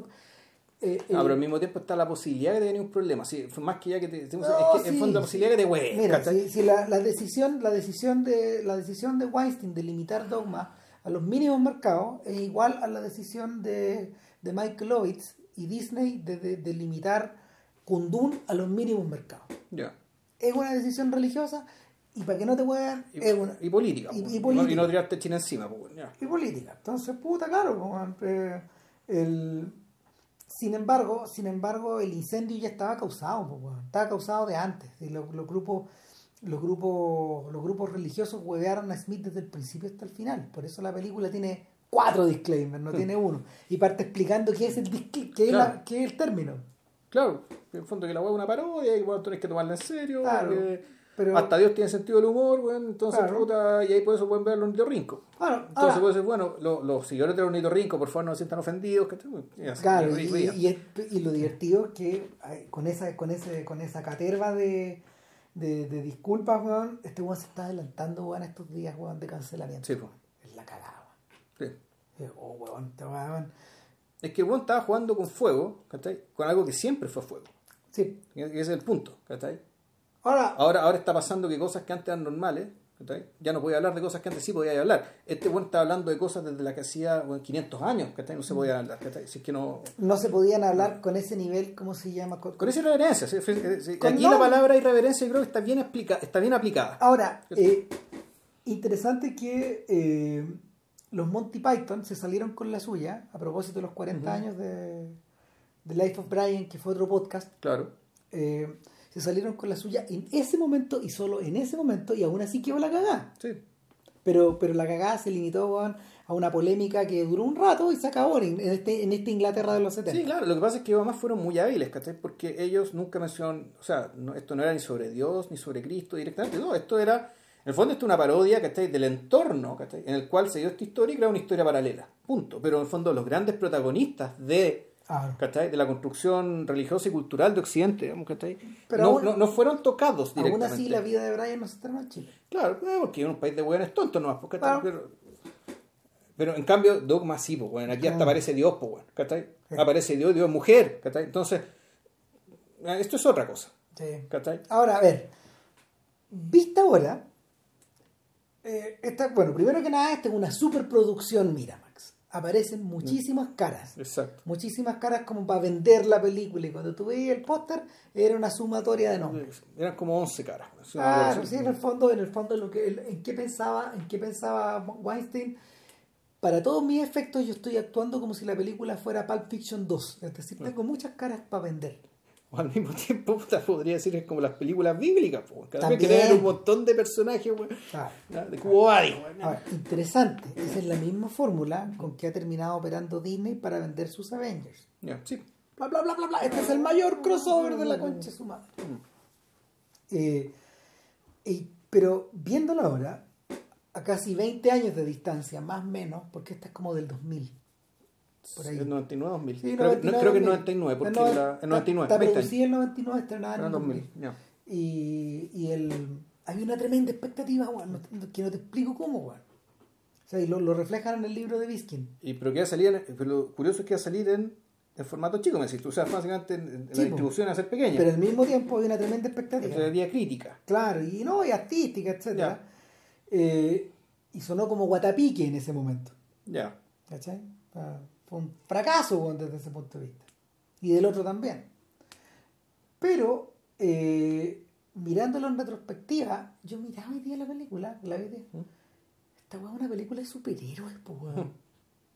es de superhéroes, pues weón. Está eh, el, a la hora de abordar, a la hora de abordar esta weá compleja, No, ahora uno, uno piensa, ¿se- ¿te podías esperar otra cosa? Digamos? De Smith, no, Uh, po. no, po, pero, pero en, en, en ese tiempo uno esperaba, yo por ejemplo cuando la vi yo esperaba una sátira, sobre todo tomando en cuenta de que en el fondo este weón estaba agarrando para el huevo el milenio. Ya. También. El fin del mundo, claro. Sí, claro, por eso, por eso, Mm, la- sí. por eso, por, por eso finalmente la filmaron cuando la filmaron y toda la weá. Entonces, eh, te queda esa sensación de que, de que, de que es como si Smith estuviera escribiendo, est- estuviera mostrándonos su versión, eh, su versión cinematográfica de un cómic, de, de- de un cómic escrito por él Ya. con esa misma lógica. Yo pensaba, por ejemplo, en los en el- yo pensaba en el Preacher de Garth Tennis, que Garth Tennis tenía como ese tono de fin de mundo, de desenfado, weón, de weá, de weá hirviendo, ¿cachai? Una, una, una suerte de lógica así.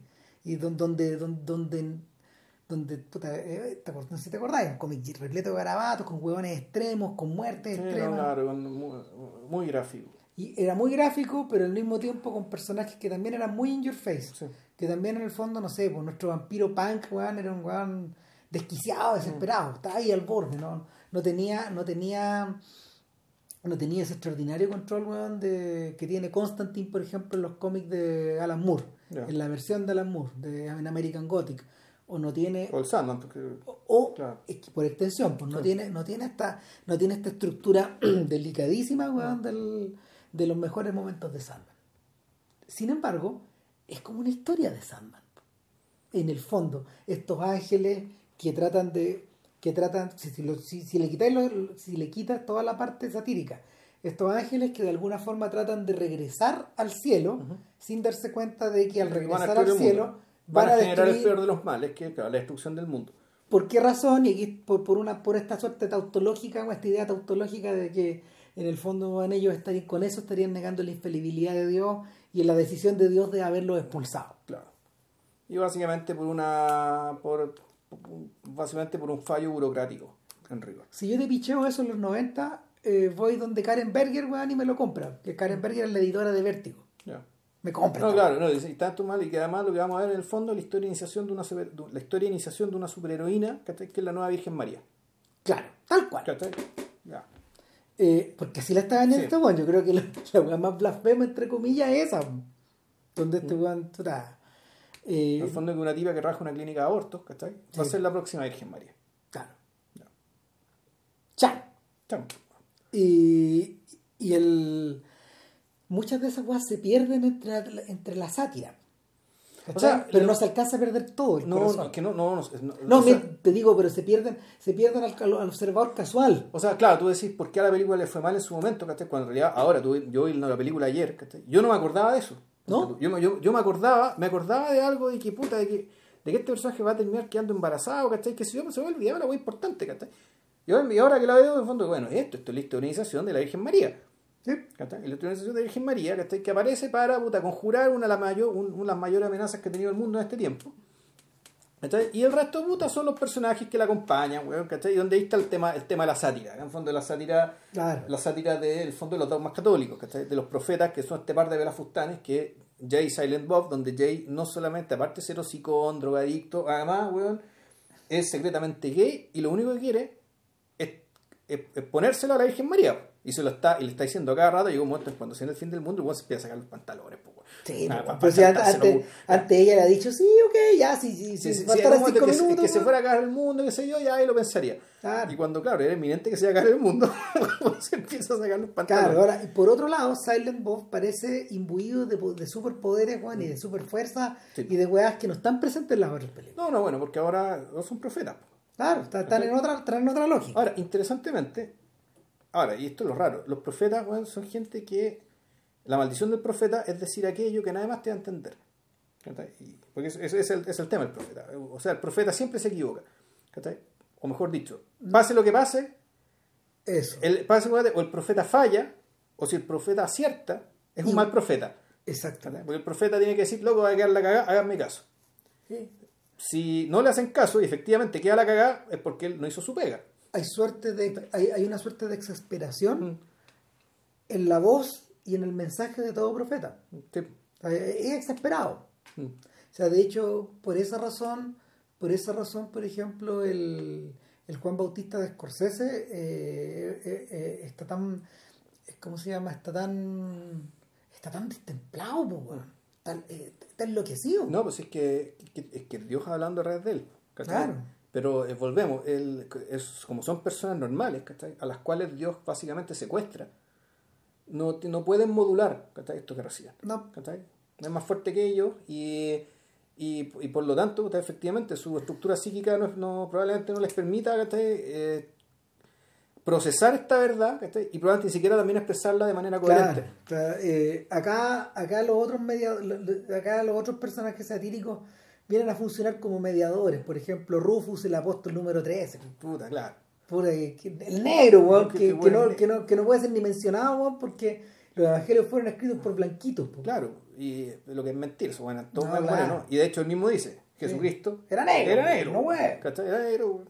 Ya, eh, esa weá. Cosa que se está demostrando que era cierta. No exactamente negro de raza negra, pero muy, muy, muy moreno. El, el otro eh, eh, es como Metatron. es Metatron que tiene que es muy divertido porque este weón además utilizó el nombre como, como si fuera un Transformer.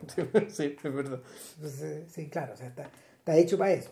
Eh, y, y cómo se llama, y en último Que lugar, Alan Rickman, es paz descanse, buen puta que me dolió verlo, weón. maravilloso. Oh, puta, sí, weón. No, hombre que se echa de menos. Sí. Además, lejos, por lejos, la mejor actuación de la película. Este weón con las manos en los bolsillos, Sí. weón, actuando mejor que todo, weón. Puta, obvio, po. Sí. Sí, Si la película hubiera estado hecha por puro Alan Rickman, hubiera sido fascinante mirar. sí. Aunque digamos, la, la dinámica entre, la, entre, entre los protagonistas, entre Affleck y, Entre y Affleck- Bateman, está eh, bien. No, es brillante. Está bien, porque Affleck, el Bartleby. Son los que- únicos que están realmente cerca. Sí, po. Bartleby y Loki. Bartleby y Loki, ¿cachai? Donde, y, y está muy bien construido el hecho de que Loki es el, el, el brazo vengador de Dios, ¿cachai? Por lo tanto, es un personaje que en realidad es como una especie de niño que está, que está controlando a cada rato. Claro. Eh, eh, su, su ímpetu es tan, eh, su ímpetu por matar, digamos, y por hacer la voluntad es tan grande, Por hacer justicia en realidad. No es por matar, es por hacer justicia. Sí, sí, pero, Sí. pero en el fondo, pero, pero en el fondo consiste en matar. Consiste en matar, naturalmente, si para eso está, para eso lo crearon, digamos, ¿cachai? Pero no Claro. matar a cualquiera, No. al menos en principio. No, claro, no. Matar a quien lo merece. Claro. Eh, pero en algún momento él dice, puta, vamos a hacer lo que hacemos bien, pues, Sí, matar, po, sí, huevones. Mm. Y van, y descabezados, desmembrados, asesinados, Mm. perforados. Constantemente, pues. Sí. Eh, mira, la, la- la- el, es verdad, es verdad, Vilche acierta medio medio cuando dice un niño, en el fondo. Affleck, por el contrario, Affleck, por el contrario, viene a ser este sujeto, viene, este- viene, viene a ser un sujeto, viene a ser un sujeto weón, eh, amargo, eh, pero amargado weón, por una eternidad de castigo en Wisconsin. Claro, y amargado, y además porque el, Que ahí donde se fueron, que Claro. ahí donde fueron desterrados estos weones. donde, donde Dios dice ya, ¿dónde los castigos estos hueones? Donde me los cago. Lo mando al infierno, no, peor, weón, a, A Wisconsin. Wisconsin. Loco, ¿cómo debe ser Wisconsin? por el madre. resto, bueno, por el, por el resto del, por el resto de la, de, de la eternidad. Parece un lugar muy facho, además, Sí. lo que no entendido. Bueno, eh, Y Mira. entonces el punto es que este personaje que todo, todo, la- todo la- el, el- el exilio de ambos es porque Loki se niega a obedecer a Dios por las dudas, ¿cachai? Que el mismo Bartleby le pone, le pone en su y cabeza. por eso se llama Bartleby también. ¿no? Entonces preferiría no hacerlo, ¿cachai? Y es, puta, al fondo él, él es el motor, de, este- de este- de- él, él es la razón de esta tragedia, su exceso de conciencia y por lo tanto el personaje que hace el, arco completo, Es junto él. con la Virgen María, es él. O sea, él es el personaje que cambia. Y que cambia, cambia de una manera muy radical. Y, y eso, ese cambio, y la aparición de ese cambio. Pues también es una escena bien, muy chora, que me gustó mucho. No, eh, Cuando el, cuando el personaje Affleck, y volvemos, esta capacidad de hacer de malo, dentro de, de, de oscurecer, de, de cómo está, agravar el tono de voz, weón, fruncir el ceño, un, un poco de maquillaje, y qué sé yo, puta la weá es no, si bien. pero, pero, pero la, la película falla, y falla harto, weón, en que es incapaz, es como, eh, tiene un problema parecido al de Mallrats. El, el, el, el, el tamaño del óleo de la pintura es muy grande, es muy grande eh, como, para, como para poder sostener la energía todo el rato a este mismo nivel. De hecho, yo siento que Dogma, yo siento que Dogma está particularmente quejada, weón, de una trama que va, de una trama muy convoluta, weón, que va por- que da muchas vueltas, weón. No, no, a mí, a mí, a mí tiene sentido la trama y que sea más una película, una road movie, en el fondo, que puta que va más, y que sea súper pedestre, más que que uno va de Wisconsin a New Jersey o de Illinois a New Jersey, digamos que en algún momento lo pone ese bote, todo, pan, ¿cachai? qué sé yo. A mí yo creo que de repente la, la, la se, le, se pasa de rosca y envejece la película el, el slapstick. sí, po. Cierto exceso de slapstick, ¿cachai? Pero tú toda esta escena de la montaña caca, weón, ¿cachai? Oh, es mucho. No era ¿cachai? necesario, Era necesario, es casi infantil. ¿Cachai? Es infantilizar una cuestión que en otro sentido era, eh, podía ser bastante seria. O sea, si, si la película, mira, si la, si- a mí me da la sensación, Más que infantil, pueril. Perdón. pueril. a mí me Sí. da la sensación que eh, el origen de esta película debe ser las alas del deseo. Ya. ¿cachai? Y, y que Smith, a Smith le debe gustar las alas Sí, del deseo. la de respetar mucho. La debe respetar mucho. De hecho, muchos de los personajes que aparecen mencionados en, eh, eh, en el film, muchos de los nombres, todo eso, Metatron es un ángel de verdad, pues, weón. esos weones son reales. Ya. ¿Cachai? O sea, en, en- en toda esta, en toda esta cosmología cristiana, esa weá existe. Sí, pues también existe. Existe, entonces, puta Morningstar, weón, existe, ¿cachai? Lucifer, Sí, todo. sí. O sea, eh, son personajes que tienen una entidad en las personas que contaron estas historias. De hecho, en algún momento, Pero el nombre de los ángeles no. No, ¿Cachai? Esos están prestados de, Esos están prestados. de, otros lados. de otras mitologías. Pero, pero y en, algún, en algún momento, weón, a propósito de la palabra, un weón dice, Me huevo un poquito que esté usando esa palabra. de No, no, dice, no, a Dios y algo que Dios odia, Es que se refieran a él como mitología. Bueno, eso lo dice, eso lo dice Metatron, Sí. ¿cachai? Entonces le dice, pero yo como vos, weón, de Dios te puedo decir, weón, que esta weá lo huevea. que no le gusta. ¿Cachai? A propósito de la weá. Eh, y, y sin embargo la película está completamente salpicada de, esta, de, de, de- de- de estas ideas o de estos personajes. De alguna de, de- de- de una manera, de una manera en que de una manera en que, ¿cómo se llama? Eh, los ángeles de los ángeles de Benders también estaban salpicados. Sí. Claro, y el, fondo, y el espíritu que está detrás de todo esto, el fondo que más que la parodia, eh, eh, es, es hacer en serio ¿cachai? aquello que se está parodiando al principio, es decir, un catolicismo progresista y realmente humanista. Claro. De eso está preocupado ¿cachai? Kevin Smith. ¿cachai? Claro, O sea, porque, porque, el- porque claro, el factor que inicia toda esta weá eh, Esto es catolicismo es- wow y el body grace, ¿cachai? Es que, es que Claro. claro. es que el cardenal interpretado por, por George Carlin, Claro. nada menos, Exacto. maravilloso, maravillosa idea de casarlo a él con ese rol. De, de meternos esta weá y además de meterlo en la trupe, porque él después actúa en Jersey Girl, ¿cachai? y no, y también aparece bueno, en Strike Back y toda Sí. la weá, en el fondo por cercanía, etcétera. Además que, claro, puta, un coprolálico como Smith, evidentemente que- tiene que haber sido como un, es, es un alumno, un hijo espiritual No, de este weón. este, claro, este irlandés blanco, ¿cachai? Católico, formado y también con formación Este católica. del garabato. po. Exacto, sí, po. un Y- poeta el garato. No, un poeta, weón. No, Sí. no, No, ese es un poeta, este es un poeta que un comediante incluso. Exactamente, no, un hombre de Sí, letra. sí. De hecho, sus memorias weón, son importantes. Y no, no, y hay, y hay rutinas cómicas que en realidad son poemas. No, es que sus dos libros de memoria son importantes literariamente y además fueron narrados por él en forma de autolibro. Ya. Ah, A, a ese, a ese extremo llegó este weón. sí, claro, y cuando empieza a hablar de- del mundo moderno, ¿cachai? Puta, no no. hay ningún chiste. No. Sino que empieza a hacer juegos de palabras. No, y, y, y tú decís ya, sí, después Sí. de esta weá ya no es posible. po. Sí. Este es el límite de la weá. exacto. ¿Cachai? Si, si para estos efectos, claro, eh, eh, eh, Sí, esto sí como dentro del stand-up comedy, ¿cachai? es él y Bill. Eh, Está más arriba. No, tú estás más arriba que Bill Cosby No, incluso, no, pero, pero, pero eh, Carly no existe sin Bill Coffey. Ya. O sea, no existe sin Coffey. Pero, pero, pero, pero, es más- pero claro, es un, es un escalón más arriba. Y para mí no hay un escalón superior que ese. No, no, no hay. Creo yo, así mi modesta no, opinión. no, Ahí no, se podrá discutir, no, qué sé yo. ya No, este weón es el bug de, Sí. de la weá. Sí. Sí. Bueno, y. Nada, el. O sea, que no es ni negro ni judío. bueno, eh, ya. el weón, claro, es que aquí nuestro cardenal introduce a Body Christ. The Body Christ. ¿Cachai? Puta que Doña Elena dice que lo vio en Roma y no se lo compró, güey. Pues, bueno, movía la cabeza, güey. se quedó en la Sí, cultura, weón. obviamente, güey. Sí, Body Christ se quedó en la cultura, weón. ¿cachai? Y, y este, el catolicismo, wow, ¿cachai? Es como que, como que esta weá de como ya, todos lo popeamos todo.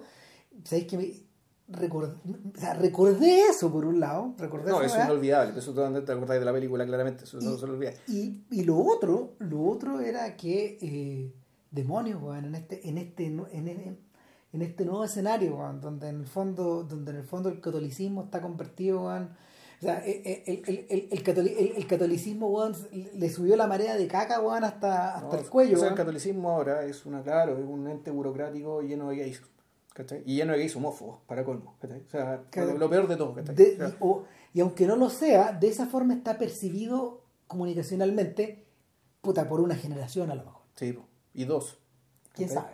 No, Entonces- y dos, porque no, porque además no hay. Si el tema es que no han dado ninguna señal mediática de reparación vaya a cambiar, real, ni, mayor consideración hacia las víctimas de, de, de, de, lo- de la pedofilia, porque, y esa es la otra cuestión, ¿cachai? En el fondo la percepción ahora, claro, puta, la iglesia es una institución puta, donde está lleno de pedófilos, y dice, no, no, no está lleno de pedófilos, ¿cachai? Está lleno de homosexuales, ¿cachai?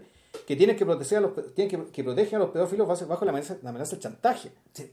Y esa es la realidad, ¿cachai? Entonces, el, el ahora, el dentro de ese contexto, Dogma también está anticuado, Sí, weón. eh, sí, po.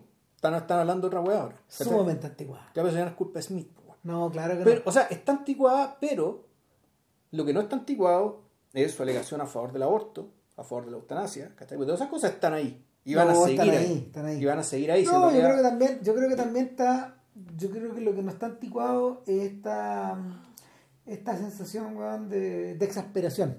Que, que, que Y lo que tampoco está anticuado es la libertad con la que te tomáis, la que te apropiáis de los mitos, ¿cachai? Aunque sean los mitos que no son mitos, aunque son aquellos mitos que tú creíste, que, que te enseñaron a creer como reales, ¿cachai? Claro. esa libertad, ¿cachai? Es una, esa libertad y esa... O sea, pero en realidad, dicho de otra manera, es al revés. No es que esté anticuada, pero sí, ahora yo creo que tampoco es posible. No, po. Pero no está anticuada, sigue mira, siendo necesaria, eh, pero ya no es tan viable.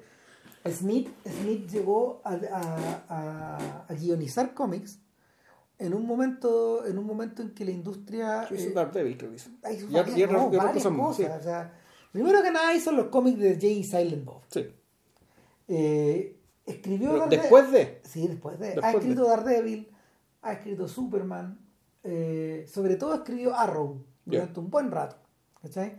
y de hecho de hecho su, su ¿cómo se llama? Su- sus números de Arrow oh, puta no, no, no, no, bien hecho Ya. weón, y que etcétera pero pero llegó en un momento llegó en un momento en que eh, la industria la industria en el fondo estaba avanzando en dos direcciones una en la una en la dirección de, de cómo se llama el hipermarketing que es la weá que se viene a pique, que, que, echa, que, que manda un bombazo en la industria y nunca la recuperó en el fondo, porque, porque la weá creció tanto, o fue, infla- fue inflada tanto, hubo como una especulación inmobiliaria, como el equivalente, weón, de como en el fondo, si, si, si comprabas la suficiente cantidad de números uno o especiales, tu, tu weá iba, iba, iba a valer mucho más con, con, con el paso del tiempo, claro, estos weones que emitían 3 millones de número uno, weón. No valía ni una po. No valían ni una weá, la burbuja reventó muy luego. claro, ya. Claro, eso por un lado.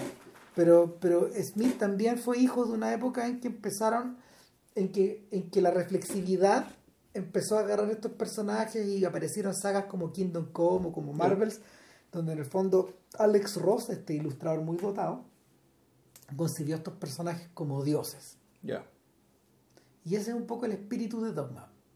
Es como un cómic de, de- de los dioses de Smith, en el fondo. Claro. y, y, y, y- y- y sale a la venta eh, en los mismos momentos en que esta weá se está vendiendo en el fondo. Eh, ahora, interesante también de nuevo, eh, Smith no estaba del lado correcto de la historia cuando armó esta weá, digamos, porque, porque su, su versión de sus dioses es demasiado paródica. Era inevitable que fuera, que no, que fuera de otra forma, digamos. O sea, siendo él quien es, no, po. No, sin embargo, la visión que Ross tenía de estas ideas, puta, terminó, terminó generando el Marvel Universe. Ya. O sea, lo- cuando tú observas los cinemáticos que son esos cómics, son muy buenos, Juan, están muy bien hechos. Ya. No te voy a decir que sean unos grandes cómics al, eh, al nivel, o sea, ar- argumentalmente, Juan, pero son suntuosos, son bellos. Ya. Parecen, parecen, ¿cómo se llama? Eh, parecen storyboards. Ya. ¿cachai? Logrado al 100%. Entonces, claro, esa weá generó esta otra rama de la que un, de, de la que un amante de los cómics como Smith irónicamente quedaría marginado. Ya. ¿cachai? Porque, ¿qué pasó? Dogma fue un guatazo económico tan grande Puta la wea, ya. que este weón tuvo que, este weón tuvo que salvar las lucas, weón. Sal- salvar las lucas, sal- salvar las lucas primero con Jay and Silent Bob Strikes Back y después salvar a Jay and Silent Bob con Clerks. Con Clerks 2. Claro, en el fondo, en el fondo eh, es como un jugador de póker que, que puta, bueno, empieza a perder en la mesa, bueno, y empieza a jugar. Empieza, a empeñar weá ya, weón. Claro, Ya empieza empieza- a, a empeñar el reloj, weón, Ya exacto. el auto, weón, y. ya. Exacto, entonces este weón entendió, weón, de que puta, al hacer Jay and Silent Bob Strikes Back, que es como una versión cómica de Hollywood or Bust, este- esta película, weón, de, de, de Dean Martin con Jerry Lewis cuando van a Hollywood, cuando, con el señor Vasco, con el perro grande, y van a huevear, digamos, ¿cachai? Eh, y van a ten- van, van, ¿cómo se llama? Van a tener éxito, van a hacer no sé qué chucha, digamos, pero el, el rollo es que, claro, este, este es como una imitación de esas películas, Ya. que también es otro género. Sí.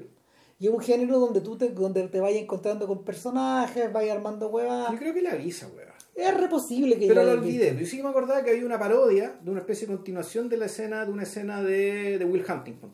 Sí, claro, maravilloso. Cuando sean, hacen Good Will Hunting 2, Hunting Season, temporada de caza. Sí, pues. Claro, puta, claro. Y, y ahí el pobre Will, weón, anda con un fusil, pues, weón. Porque weón que se le atraviesa, weón, pum, se lo echa.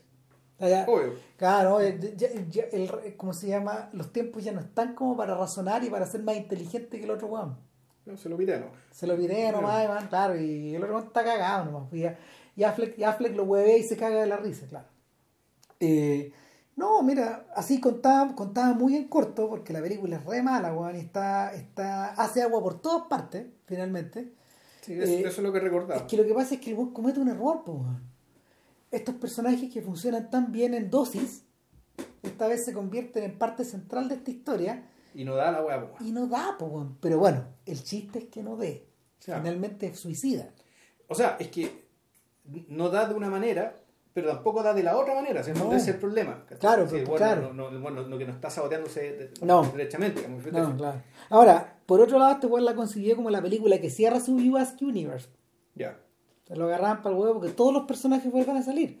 Vuelve a salir Elisa. ya. Vuelve a salir Banky. Sí, Banky, eso tiene. Banky tiene los derechos ahora, pues, weón. Es un weón mercenario, weón, que ya, weón, está como Smith. Empeñó su última hueva y convirtieron esta weón película después de que. Ah, después de que, de, de que los- de que a los X-Men les había ido bien, pues. Todos querían hacer weá de superhéroes, ¿cachai? Una weá- es una weá bien siniestra, weón. Puta, se me estaba olvidando una weá, weón. Entre medio aparece una weá que se llama Movie. Movie. Con, como de Mu, de vaquita Mu, Ya. B-Y. En, en, en Dogma hay una escena bien curiosa donde estos huevones paran un poco en el camino porque Damon le. No, es Affleck, no, Damon le dice, weón, antes de ir a, antes de ir a, mm, a Jersey, weón, tenemos que pasar, weón, por, Ah, sí, sí, por- sí. tenemos que pasar, weón, por Movie, weón. Nadie explica nunca esa weá, pero esa mirándolo ahora, porque matan a todos los ejecutivos excepto a una pobre señora que era inocente Que es la única señora decente de todos los y la única mujer. Sí. eh, esta weá es una venganza weón, contra Miramax, así, para adentro, pero también contra estas compañías tipo Fox o tipo Disney. Ya. Me da la sensación de ella es como Smith, weón, eh, Smith pasando, pasando, ¿cómo se llama? El mensaje como sub- subterráneo, subliminal de todas las, todas las reuniones, todas las juntas con estos conchas de su madre que se han Mm. tenido que llamar Que has tenido que regar, weón. en todos estos 10 años. Sabiendo que son toda una manga de culiados. Entonces, Claro, y los mataba por. Eh, claro, y los mataba dentro de la excusa de la película era por idolatría. claro. Por crear. por Y la vaca, está, la vaca de oro, el becerro de oro estaba ahí, pues, weón, y, Sí, y pues. el símbolo de Movie es ese. Y Movie vuel- vuelve a aparecer weón, en todos lados, pues, y es lo que se va comiendo todo. Es bursaco, pues, weón. Sí, pues, de Bursaco, weón, de, Mm. de, de, Aristarain. claro, de, Ari- de Aristarain y, y ¿cómo se Acme, llama? Claro, es Acme. ¿Mm? Movie se lo empieza a comer todo, Chucha, ya. igual que Disney, ¿cachai? Entonces, en esta segunda película... O sea, en el fondo esa vaquita es ratón Miguel, pues. Sí, es igual, sí, claro, sí, igual. Sí. Entonces, en esta segunda película, estos jóvenes llegan a un local, weón, donde finalmente, weón, no sé, el local tiene internet, weón. Pues aquí eh, Holden les enseña, Holden que ya está retirado, está jubilado, tiene como un granero donde tiene su casa, ¿cachai? Y él les dice, lo que pasa, weón, es que van a hacer la película de Jay Silent Bob, sí, yo, yo ya no tengo nada que ver, se lo vendía todo a Banky. Yo, yo- ojalá, me gustaría estar ganando esas lucas, digamos. Eh, dos, les tiene que enseñar qué es Internet. Ya. Se ríen por esta altura. Y después les enseña cómo, cómo se moderan los foros, donde, donde los buenos los insultan a diario. Ay, por vendido. Por vendido, claro. Claro. Lidiando con los cuerpos. Claro, claro. Llegan a Hollywood, weón, y los weones que hacen, weón, de, de Bloodman y Chronic, de Jay Silent Bob, Ya. puta, son Jason Biggs y James Van Der Beek. O sea, el weón de, el weón de, Jos- el weón de Dawson Creek y el weón de American Pie. Ya. Digo, y no se saben ni, no, no, no han leído ni los cómics, pues, están con el disfraz que les ponen, ¿no? Claro. Entonces la, el, el, el, el detalle de esa weá es como bien amargo y llega un momento así como medio divertido, tipo Leven Anclas. Así cuando, cuando vuelve, cuando, cuando, cuando Jim Kelly va a Hollywood, cuando, cuando Sinatra van a Hollywood, a cómo se va a ver cómo se firman las, cómo se firman las weas en la MGM. Aquí es como, como se firman las weas en Miramax. Entonces hay hartos chistes privados y un montón de O sea, por todo lo que hemos escuchado, weón, en realidad la carrera de Kevin Smith es un gran martirologio, weón. Sí, pues. Pero espérate lo que te voy a contar después, weón. Chucha, ya. Bueno, en la medida de que esta weá se hunde, este weón apuesta a su último as. Hacer Clerks 2. Claro. O sea, la idea, la idea originalmente no era hacer Jay Silent Bob Strikes Back, era hacer Clerk 2 Hardly Clerking, así se llamaba, en homenaje al Hardly Working de, de Jerry Lewis. Gran película, by the way, de podcast también. Pero ese es de un podcast de un Jerry Lewis setentero. Ya. Eh, pero la weá no resultó, pues, weón. Entonces, cuando, cuando junta a todos los weones para la, pa la última vuelta de la victoria, eh, el weón decide volver a decide volver a, a Red Bank decide volver al Quick Stop. Que todavía no lo habían demolido, pero. No, este weón va a abrirlo. Ya. Levanta, bueno, logra abrir, weón, de hecho, el- la, La- la reja, la la cortina cortina, metálica. grande, la cortina metálica y se está incendiando. Parte incendiándose la weá. Entonces, eh, hay un corte. ¿Y es con Dante de protagonista? El mismo. Es con Dante, Dante, Dante llega y abre la weá. Weón. ¿Es Kevin O'Halloran? Es de apellido Halloran, eso me Sí, acuerdo. No me acuerdo el nombre de. Y y claro, no sé, Randall está tan desconectado que llega y entra hacia el incendio directo, weón. No, no, no, no, no miró, no, no, nada, nada. Se enteró que weón. estaba quemándose la wea. Claro, pues entonces, puta. ¿Qué va a pasar, pues, weón? Porque en el fondo el weón ve cómo se quema su vida, pues, weón. O sea, la weá grave es que han pasado 10 años y el weón está donde- ahí. Está donde mismo. ¿A dónde mismo? ¿A dónde no pasa, no ha cambiado nada? O sea, to- todo lo que supuestamente aprendió en la primera película, pico. ya. Pico, pico. Pico, ya. Y, no, bueno. Corte y empieza a sonar una canción que se llama Nothing But Flowers de los Talking Heads, que es una canción es, es brillante, es del último disco Naked. Y nada, pues ahí David Byrne está cantando, está cantando una utopía inversa. ¿Qué se llama? ¿Naked o Nude? No, Na- eh, Naked. Ya. Eh, y es una utopía inversa, pues, en, en Nothing But Flowers el weón dice, puta, en medio de todo este parque, en medio de todos estos árboles y estas flores, weón, y, esta- y estos alimentos, weón, que la gente cultiva, yo extraño, weón, los 7-Elevens, yo extraño, weón, el cemento, extraño, weón, puta, todas las weas de mi barrio que eran viejas y que me encantaban, pues, weón, toda la suciedad. Y va sonando la canción. eh, Es una canción tropical. sí, claro. Sí, sí, sí, sí.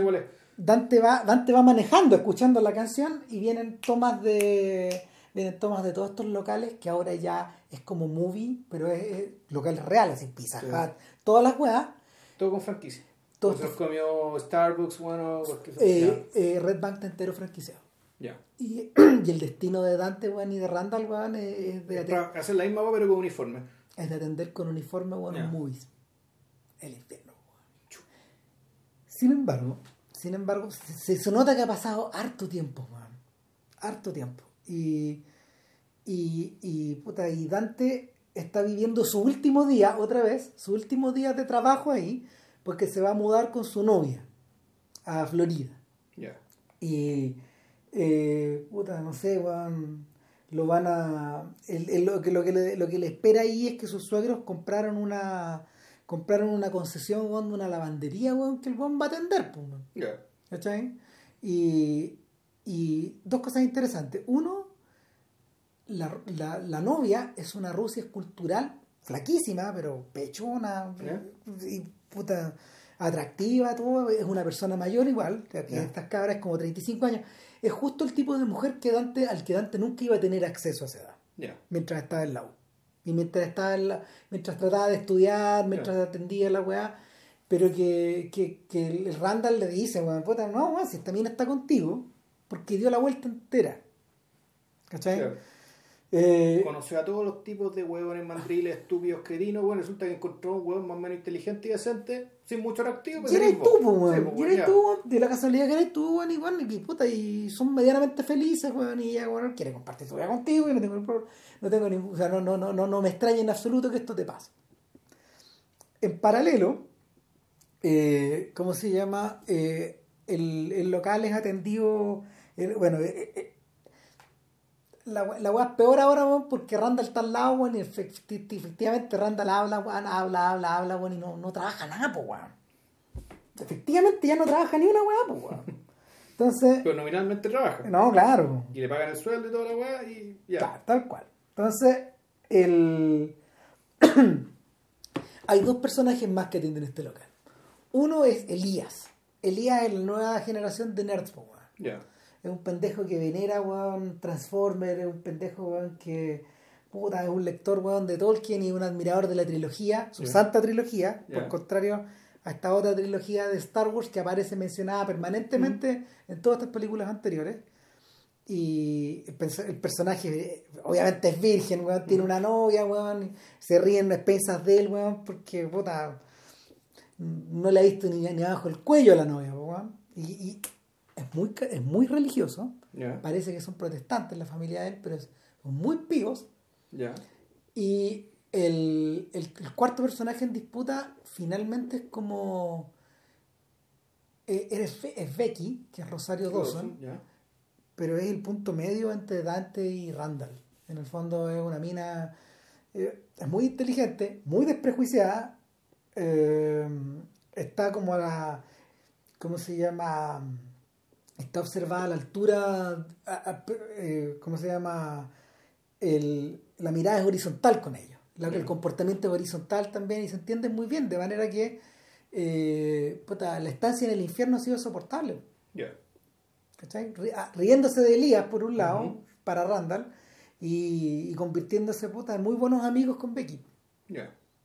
Eh, y el, yo diría que Becky probablemente junto con Alisa es el personaje mejor, femenino mejor escrito por, por, por Kevin Smith. Ya. Por lejos. Pero, pero Alisa, claro, igual Alisa parecía real. Eso, eso, eso- Exacto, este no, este, este no. real. Ya. Y de hecho yo lo pongo por encima. Yo creo que yo creo que es el personaje mejor escrito a lo mejor de todas las películas. Porque está, está armado de una manera muy cinematográfica, pero al mismo tiempo muy sintética y muy franca. Entonces, el, lo que ocurre con Dante es que en el fondo, weón, puta, él no tiene que fingir nada, po, weón. No tiene que complacer a nadie, weón. No tiene que. No tiene que me- negociar con nadie ni mediar con nadie mientras ve que está ahí, weón. O sea, los weones tienen una confianza total, weón. Y, y, la, y, y- y- interesante, la confianza de hecho también se pasó de la raya en algún momento. Ah, ya. Porque hace, un- hace unos meses atrás, puta, medio escopeteados, cerrando el local, weón, puta, tiraron arriba, weón, de, un- de una de las mesas. Ya. Entonces, O sea, ya está situación de tensión sexual resuelta ya. además, Ya. eso ya existió y la película como que no se, No es se- no se encarga de eso, weón. Eh, lo único que sí pasa, weón, es que tanto Randall como Becky como Elías, weón, puta, resienten el hecho de que este weón se vaya. Ya. Porque este orden cardinal se va a romper. ¿Cachai? Y. Y. puta, la película, la película avanza en, di- en distintas direcciones. Pero en esencia, en esencia es el tema de. vu- Vuelve a plantearse el tema del que hago, pero ahora desde una perspectiva distinta, de un weón de 33. Claro. Y que ya sabe lo que va a hacer. Que, claro, Sí, ya sabe, está, está determinado. claro, claro, que ya sabe lo que va a hacer y él como que parece tenerlo súper claro, weón. Pero hay un, hay un factor extra. Ahora parece que es. Bueno, hay veces en que eso es el problema. Hay un momento en que el problema es no saber lo que tienes claro. A veces Claro. el problema es cuando sí sabes lo que tienes claro y eso también te huea. O sea, lo que pasa es que con todo lo, con todo lo buena persona que es su, es, es- es su novia, porque no, porque, porque sobre todo eh, eh, este pone énfasis en esta weá, de hecho, de que, de que ella no es una mala persona. Lo que pasa es que en el fondo ella quiere una solución para ella. Todo el rato. Porque estar acompañada de este hombre, ¿qué ha resultado? Ser un buen hombre. Sí, claro. ¿Cachai? Sí, Es la premisa en realidad de todas las películas. Claro, Sí. Entonces, eh, el, el problema es que muchas de las weas que, que habitan la película, las películas anteriores, vuelven a, a plantearse acá. Eh, Pero vuelve a aparecer Silent Bob. sí, claro, o sea, porque cuando se quemó el local, bueno, estos weones como lapa siguieron estas otras bestias y siguen dan, siguen vendiendo Vendiendo droga, droga. pero ahora al lado del movie, pues. Sí, pues si más que más el público es el mismo, pues bueno. Sí, eh, básicamente es el mismo, weón. Weones hambrientos. Bueno, los clientes son los mismos de Sí. Claire, weón. Esa weá es chacal, weón. Los weones siguen apareciendo, los weones ya viejos, pues. Obvio. siguen yendo para allá. Y como que, bueno, no sé, pues, weón, eh, a esa altura el propio Jason Mewes había estado metido en la droga de verdad, pues, weón. Ya. Entonces está rehabilitado. El compadre Smith le prestó ropa, weón, para que nunca dejara de aparecer en las películas, weón, que en Hollywood los weones te cortaron el cogote, weón. Ya. O sea, sobre todo con un weón poco confiable y toda la weá. Bueno, el otro weón respondió y hasta el día de hoy el weón, el weón está, ¿cómo se llama? Está limpio. Está limpio todavía. Ya. Sí, no, tiene una familia. De hecho, yo creo, yo, yo tengo la sensación de que en todos estos años Jason Mewes la ha pasado mejor que Smith. De acuerdo como a su a su manera de ser, a las guas que le interesan, a las guas que él quiere hacer, etcétera. No, que y- son como men- menos, menos complicadas. Ya. Sí, pues. ¿Cachai? Entonces, no, weón yo creo que ha sido razonablemente feliz. Y Y después se sabe, se sabe algo, ¿no? eh, yo no, no, es que no sé. Yo no sé. A mí me gustaría saber qué pasó ahí. Puta, ¿Hasta dónde lo siguió? Sí, porque, porque este weón es como el Bob Gale de Robert Zemeckis. Que Zemeckis con Gale eran hermanos. Hicieron. La dupla se separa después de, de Volver al Futuro. Ya. Porque cada uno siguió su propio camino. claro. Claro. Entonces, en la película hay dos weas que hay dos weas puntuales que pasan. Uno que eh, uno que el ¿cómo se llama? Pa- paulatinamente Dante se va dando cuenta, weón, de que en el fondo va, eh, él está un poco, weón, él, él- él está un poco eh, en, en neutro. Lo están llevando esta weá. Ya. Dos, Becky está embarazada. ¿De quién? De Dante. Madre. Y tres, eh, ca- ¿cachai que ya harto más argumentos? Sí, pues. Que, que, que Clerks, eh, y, y tres, No, no, lo más divertido. ¿Tiene también estructura sketch? no, Ya. Ah, no, claro. Ya. no, no, no, nada. No, no, para eso, ya. No, eh, y, y lo, lo otro es que, lo otro es que eh, efectivamente Randall, weón, llega un momento, weón, en que el weón colapsa, weón, y, y cómo se llama, todo, todo esto está generado, weón, porque, porque llega a la tienda Lance, y Lance es Jason Lee, es un papel que no ha aparecido nunca antes. Lance es un weón que se parece a, a Earl. Ya. ¿Te acordás de Sí, sí. Tiene el bigote, toda la misma weá, porque debe haber estado haciendo Earl en Eh, esa claro, época. exacto. Y está peinado como él arriba, como mostrando la pelada de Sí, Lee, claro. ¿cachai? Un weón mayor. Y, y Lance era un pelotudo que fue al colegio con todos estos weones, que se conocen entre todos, incluso con Jay Silent Ya. Bob y toda la weá. Pero este weón se convirtió weón, en un millonario de la web. Espérate, pero creo que ese personaje lo mencionan en alguna de las películas. Los 20 millones de dólares pagó Amazon por su, por su sitio culiado de, intercambio de weá. Y ahora weón está. Puta. Va a cagarles la onda a estos weones. Va a wearlo. Va a wearlos, pues weón. Ustedes, slackers, weón, que no hacen ni una weá, que están ahí hace 10 años detrás de un mostrador con madre. Y más, dos, no sé. Y. Y, ¿cómo se llama? Y Randall colapsa, weón. Y me tengo que ir, weón, me tengo que ir. Y este otro weón, su amigo, lo acompaña, weón, y se fugan, weón, a, a, una, a, una, a, una, a una tiendita de gocar. Ya. ¿Cachai? Donde en el fondo manejan, weón, y como que botan la weá. Es la misma esca- es una escapada así. La película tiene una estructura similar, porque en vez del partido de hockey, Becky le enseña a bailar a Dante en el techo. Ya. Es una cita. Ya. Eh, y, el, y, y esta escapada eh, equivale a la escapada al funeral. Ah, ok. Un funeral que, que de hecho es aludido en las distintas películas también. Una niña que muere joven, etcétera, y que todo impactado. A una piscina. Y claro, y, y el, y que en una escena que donde no había plata en, en, en, Clerks para poder filmarla, eh, la tuvieron que pasear nomás. Algún momento la pasear, en el fondo. Y la solución es buena, que esté por el fondo lo bueno, entra al funeral y se va arrancando. O sea, tú Ah. decís, ¿qué cagada dejaron estos weones? si cuando, cuando, cuando, cuando hicieron el, el Blu-ray de Clerks 10X, que Sí. los 10 años de Clerks, animaron la No, si yo la vi. Yo- La versión que yo pirateé es esa. Venía con la cuestión animada en formato cómic. Ah, ok, ya. Entonces, y realmente muy de, es desobilante. Ya, está bien, puta la wea. El, claro, esa escena no la pudieron filmar. Cuando los weones dan vuelta el ataúd. La vuelta no, pues corriéndole mano a la muerta, pues weón, buscando la llave del auto, pues si, si, si esa es la weá, si, dar vuelta el ataúd es lo de menos, weón, ¿cachai? es, es lo otro, weón, ¿cachai? Corriéndole mano, ¿cachai? A la entrepierna de la muerta, weón, porque se les cayeron las llaves del auto ahí, weón, weón, no la cago, weón. Insólito. Bueno, la weá es que esta escapada, weón, es un, este, este- esta escapada es un poco más histérica en el fondo porque, porque, porque Randall, weón, eh, no puede soportar, weón, de que su otra mitad se vaya, weón. Ya. No, claro. Bromas, weón. Claro, no, no, no, no puede soportarlo, weón. Y igual le dice, weón, le dice al final, entre medio, weón, puta, ha planteado, weón, o sea, ha, ha- ha- planeado eh, la despedida ideal, pues, weón. Buscó en internet a un weón que ofreciera Kelly más un burro. ¿Te imagináis que.? No, no, weón. No. No, si la weá ya. es la- No, no, weón.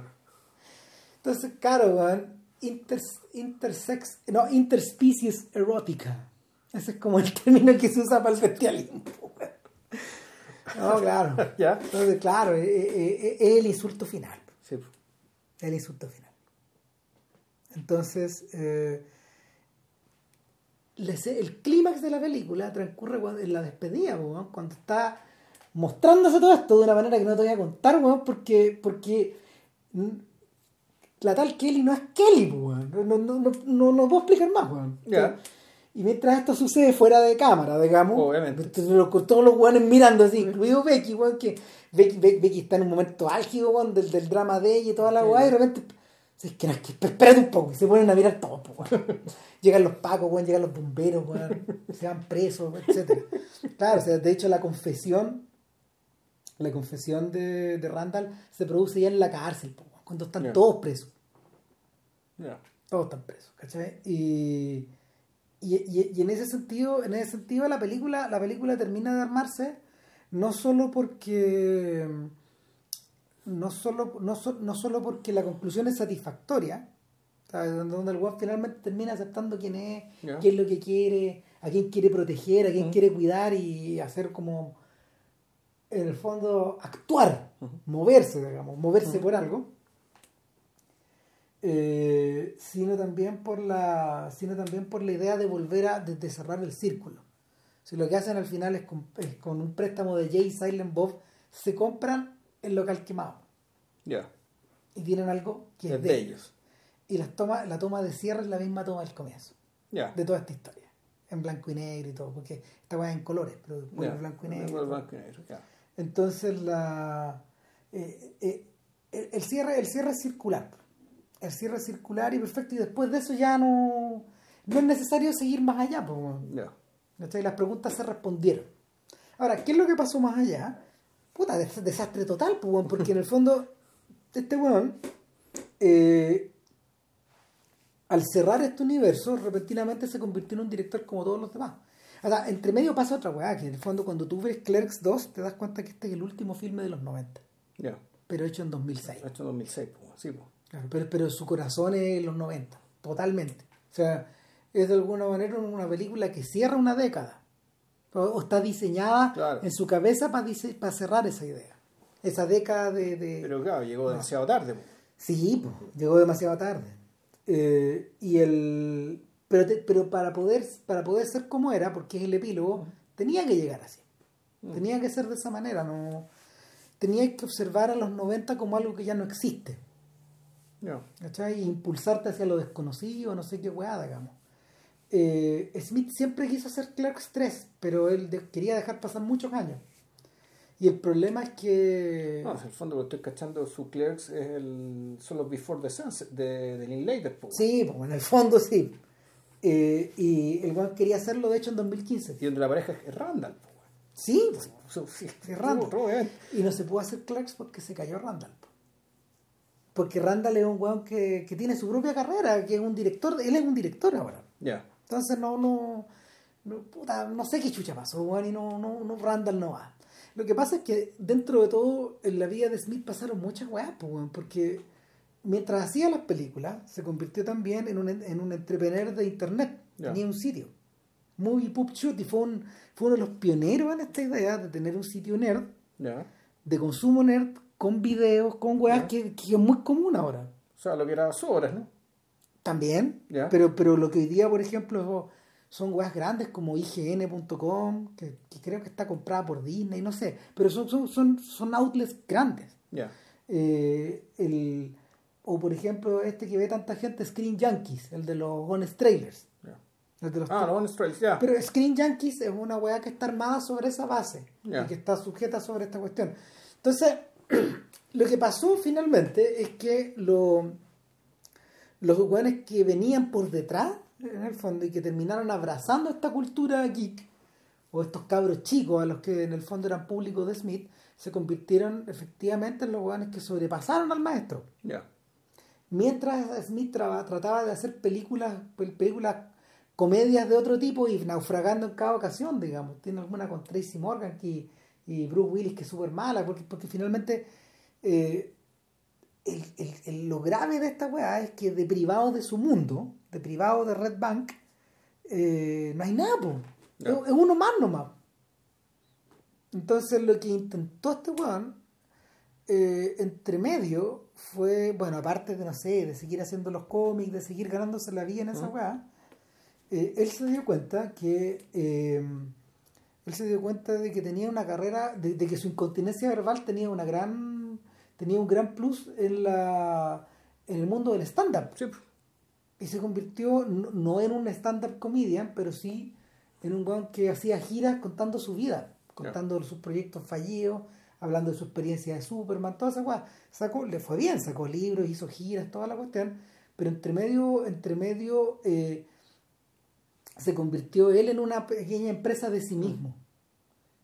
Eh, en cambio, los hueones que en el fondo se, se, concentraban, su maldición era ser una personalidad, porque los hueones que se concentraban en el negocio de, eh, de regurgitar permanentemente, no sé, los contenidos de los cómics o los contenidos de las de las películas de superhéroes, esos hueones crecieron.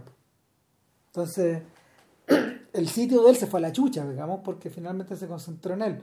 Ahora, eh, al, concentrar, al convertirse en un personaje de sí mismo, aumentó su perfil geek pero al mismo tiempo dejó de, convertirse en director. Y, y, a, mediados de esta década, este weón diseñó una estrategia para volver. Y en el fondo era crear, para pasarse a un género que él nunca había practicado, que era el terror. Ya. Era el terror. Y hizo una película que se llamaba Colmillo, Tusk. Que era como de una. de una, de una, de una morsa, weón. Una película de terror con una morsa, weón, puta. Rara.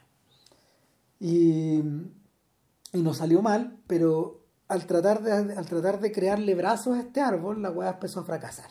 ¿Cachai? Le, fue mal con su película de con su película de, lo, de, la, de las mujeres, como, como que hacían, del equipo de hockey de mujeres, ponte tú, yeah. que trabajaba, uno que trabajaba Dan, Johnny Depp. Que ese sí era un tema de él. Sí, el sí. No, es un gran fan. Y está en todas partes, en su película aparece mucho. El único, de, de, hecho, el único proyecto que de verdad le interesa a este Juan es hacer una serie histórica del hockey acerca de inventarse un equipo y seguirlo como o hacer que lo siga a lo largo del tiempo. Dice que. O sea, como fuego y hielo. Es una wea así. Es como un, un N Sunday de hockey. Y, y este weón no ha encontrado la plata para hacer la weá porque finalmente el, perfil alcanza para él, pero no para que nadie le vuelva a financiar una weá de ese tamaño. Sí, y además, cuando claramente un que ha demostrado que saliendo de su elemento tiene que demostrar que ese es su elemento también. en el fondo, ese, ese podría ser la, la clave para poder vender el asunto. No, claro, pues, y, y, el, eh, y entre medio la salud no lo acompañaba porque este weón, este creció, continuó creciendo, se, inflando. Se continuó enanchando, a un punto en que en el fondo el weón se agarraba para el weón a sí mismo de que cuando viajaba en avión tenía que comprar dos pasajes. Chucha, ya. No, si la weón era media grave y bueno, tuvo un infarto, No, estuvo, estuvo mal el, el adelgazamiento que se pegó eh, era una weá radical, se había quitado como 70 kilos de encima. Cresta. Y no siendo una persona muy alta, No sé, de mi porte, sí. Claro, no, no. 1,75 por ahí, sí. Más o menos, claro, no, no, pero, pero era, era, era, una mole, entonces... O sea, para quitarse 70 kilos, mantenerte normal, de, llegar a los 140, 150 kilos. Por ahí andaba. Concha, No, por ahí andaba. Si el guan que de hecho lo sacó del hoyo, weón, fue Jason Mewes. Chula, ya le fue a dar una mano, Juan, precisamente en el momento, Juan, que más no necesitaba, porque, Juan, o sea, para pa cagarla más en el fondo, este Juan creo que le dio el infarto después de hacer una actuación. Oh, Una cosa así, o sea, porque en el fondo, claro, para pa, continuar parando la olla tenéis que seguir moviéndote. y, y, yo creo que es como un círculo de ansiedad. Entonces, el este, esta ansiedad de tener que de, tener, de, tener que ser un jugador, de tener que andarte venteando, de tener que ir de ahí para allá, es más o menos parecida a, esa ansiedad que se come que se comía o que hacía comer también a, a Louis C.K. ¿Cachai? Y, y por lo mismo yo creo que este weón ha demostrado algunos por, por lo mismo este weón ha intentado volver a este, a este mundo volver a reconfigurar esta otra esta otra weá ahora eh, ahora que ya está está ya acercándose derechito a los 50 años. Sí. ¿Cachai? Y el... Puta, ¿quién sabe, quién sabe qué irá a resultar? El problema es que la cultura hoy día está transformada. Mira, primero que nada, ya no es tan fácil ser guionista de cómics, ni ser autor de cómics, ni, ni una wea. Todo eso se murió. Eh, el mundo que habitaba Holden y Banky y que habitó Smith intensamente está de se, se descuadró el día que la gente dejó de comprar las revistas y empezó a, empezó a meterse en las películas. Y se descuadró también el día en que la venta directa, que era la venta como a las tiendas de cómics, empezó a acabar. Entonces hoy día las tiendas de cómics prácticamente no existen. Están lo que lo que vende es interesante, lo que vende lo que se vende en las tiendas, obviamente son los superhéroes, pero también es mucho del material de cómic de autor. Y ese mundo es así de chico. Entonces, la gente que hace comida de autor eh, no necesariamente vive bien de eso. eh. Pagan más las ilustraciones, por ejemplo, para libros, pagan más, revistas. pagan más, claro, estos jugadores que tienen la suerte de vender en la cual New Yorker, por Exacto. ejemplo. Y en el fondo, no sé, pues Adrián Tomín, por ejemplo, con todo el éxito que él tiene, es un sujeto que le alcanza para vivir común y corrientemente. Ya. Imagínate, Sí. ¿no? ya no existe la idea de como ser, como ser un superestrella de esa guasa, guasa se murió, se acabó. Eh, Todo ese mundo quedó igual de arrasado que, que, que las tiendas de que las tiendas como de, de Quick Mart. Todo, Exacto. todo, todo fue todo fue gentrificado, todo fue empacado, todo fue Franquiciado. con- franquiciado. Y, y finalmente eh, el, el, el mundo que Smith habitaba, el, el mundo, la, la cultura en la que Smith habitaba se convirtió en una franquicia donde él hoy día está, él, él es franquicia de sí mismo. Ya. Y es heavy, po, weón. O sea, si lo trasladáis al mundo de Clerks, es como la pesadilla, weón, de Randall y, y, y Dante de tener que sobrevivir en un mundo rodeado de movies. po. Sí, po. O sea, entonces, no un final feliz, po, No, po. no, no lo es. ¿no? No sé, claramente Quienes son claro, los buenos que parecen, real- parecen realmente más libres, weón, son los buenos, de, los buenos que están parados afuera weón, vendiendo la merca. Mm. Heavy, weón. Puta, final incierto weón, de este podcast en la uh. Eso, eso pasa cuando hablamos de seis películas, po, weón. Puta, pero eso pasa también cuando weón, Pero pues decía, esta weá tiene que terminar, eh, tiene que ser tres, a todo rentar cuatro. Pero weón. es que weón, las seis hacían sentido, weón. Pero además, weón, cuando llegamos a la cuarta ya estábamos pasadas las dos horas. Puta, sí, pero llevamos dos horas cincuenta, po, weón. Puta, Puta madre. se Ya, lo bueno. merece, weón. Ya, ¿sabes que Ya, se acabó el podcast, weón. Es Chao. que, ¿sabes? No sé si, se mere- si lo merezca, porque en realidad, ¿cuál de estas weas realmente una obra maestra? Puta, pero es que en realidad. Eh, con- ni una, No, weón. yo, también pensaba Claro. lo mismo, weón. Pero hablando, weón, finalmente del, del total, la weá hace sentido, weón. O sea, no, claramente que hay un mundo coherente, puta, puta, hay, hay un autor dentro de los términos que se habla, muy propio de su década, una década que también es la nuestra, ¿cachai? Es Entonces, que por eso puta, también. Claro, Y, por y uno la conoce. Y claro, y ni siquiera, ni siquiera nos metimos a hablar de la música, ¿cachai? Pico. Puta, no, pues, y también, también importante y otro montón de weas más. Sí. Pero, pero claro, si lo pensáis, ¿cachai? En realidad este es un weón que viene, viene dando jugo, weón, desde hace dos décadas tranquilamente, Sí, weón. Porque, bueno, él- él- o sea, en esencia, lo que él hizo fue tomar una decisión pragmática. Si, puta, si eh, el atado de Smith no es distinto, no es distinto, weón, al atado, weón, de. ¿Cómo se llama este weón? De. de, de, de, de Synecdoche, este, Charlie Kaufman. Ah, Charlie Kaufman. El mercado para el que para el que el mercado y el tipo de cine para el que Charlie Kaufman trabajaba y donde tenía espacio ya no existe. No, se fue a la cresta, ¿no? Ya no existe. O sea, sí. el- Sí, pero hay que decir que ha hecho mejores cosas y más recientes también. sí, O claro. sea, no, es, Anomaliza está así de ser obra más. es que es un artista mayor. Sí. O es, una, es una diferencia. Ahora, si yo tuviera que hacer una comparación, yo diría que Kevin Smith weón, es comparable a los Beastie Boys. ya.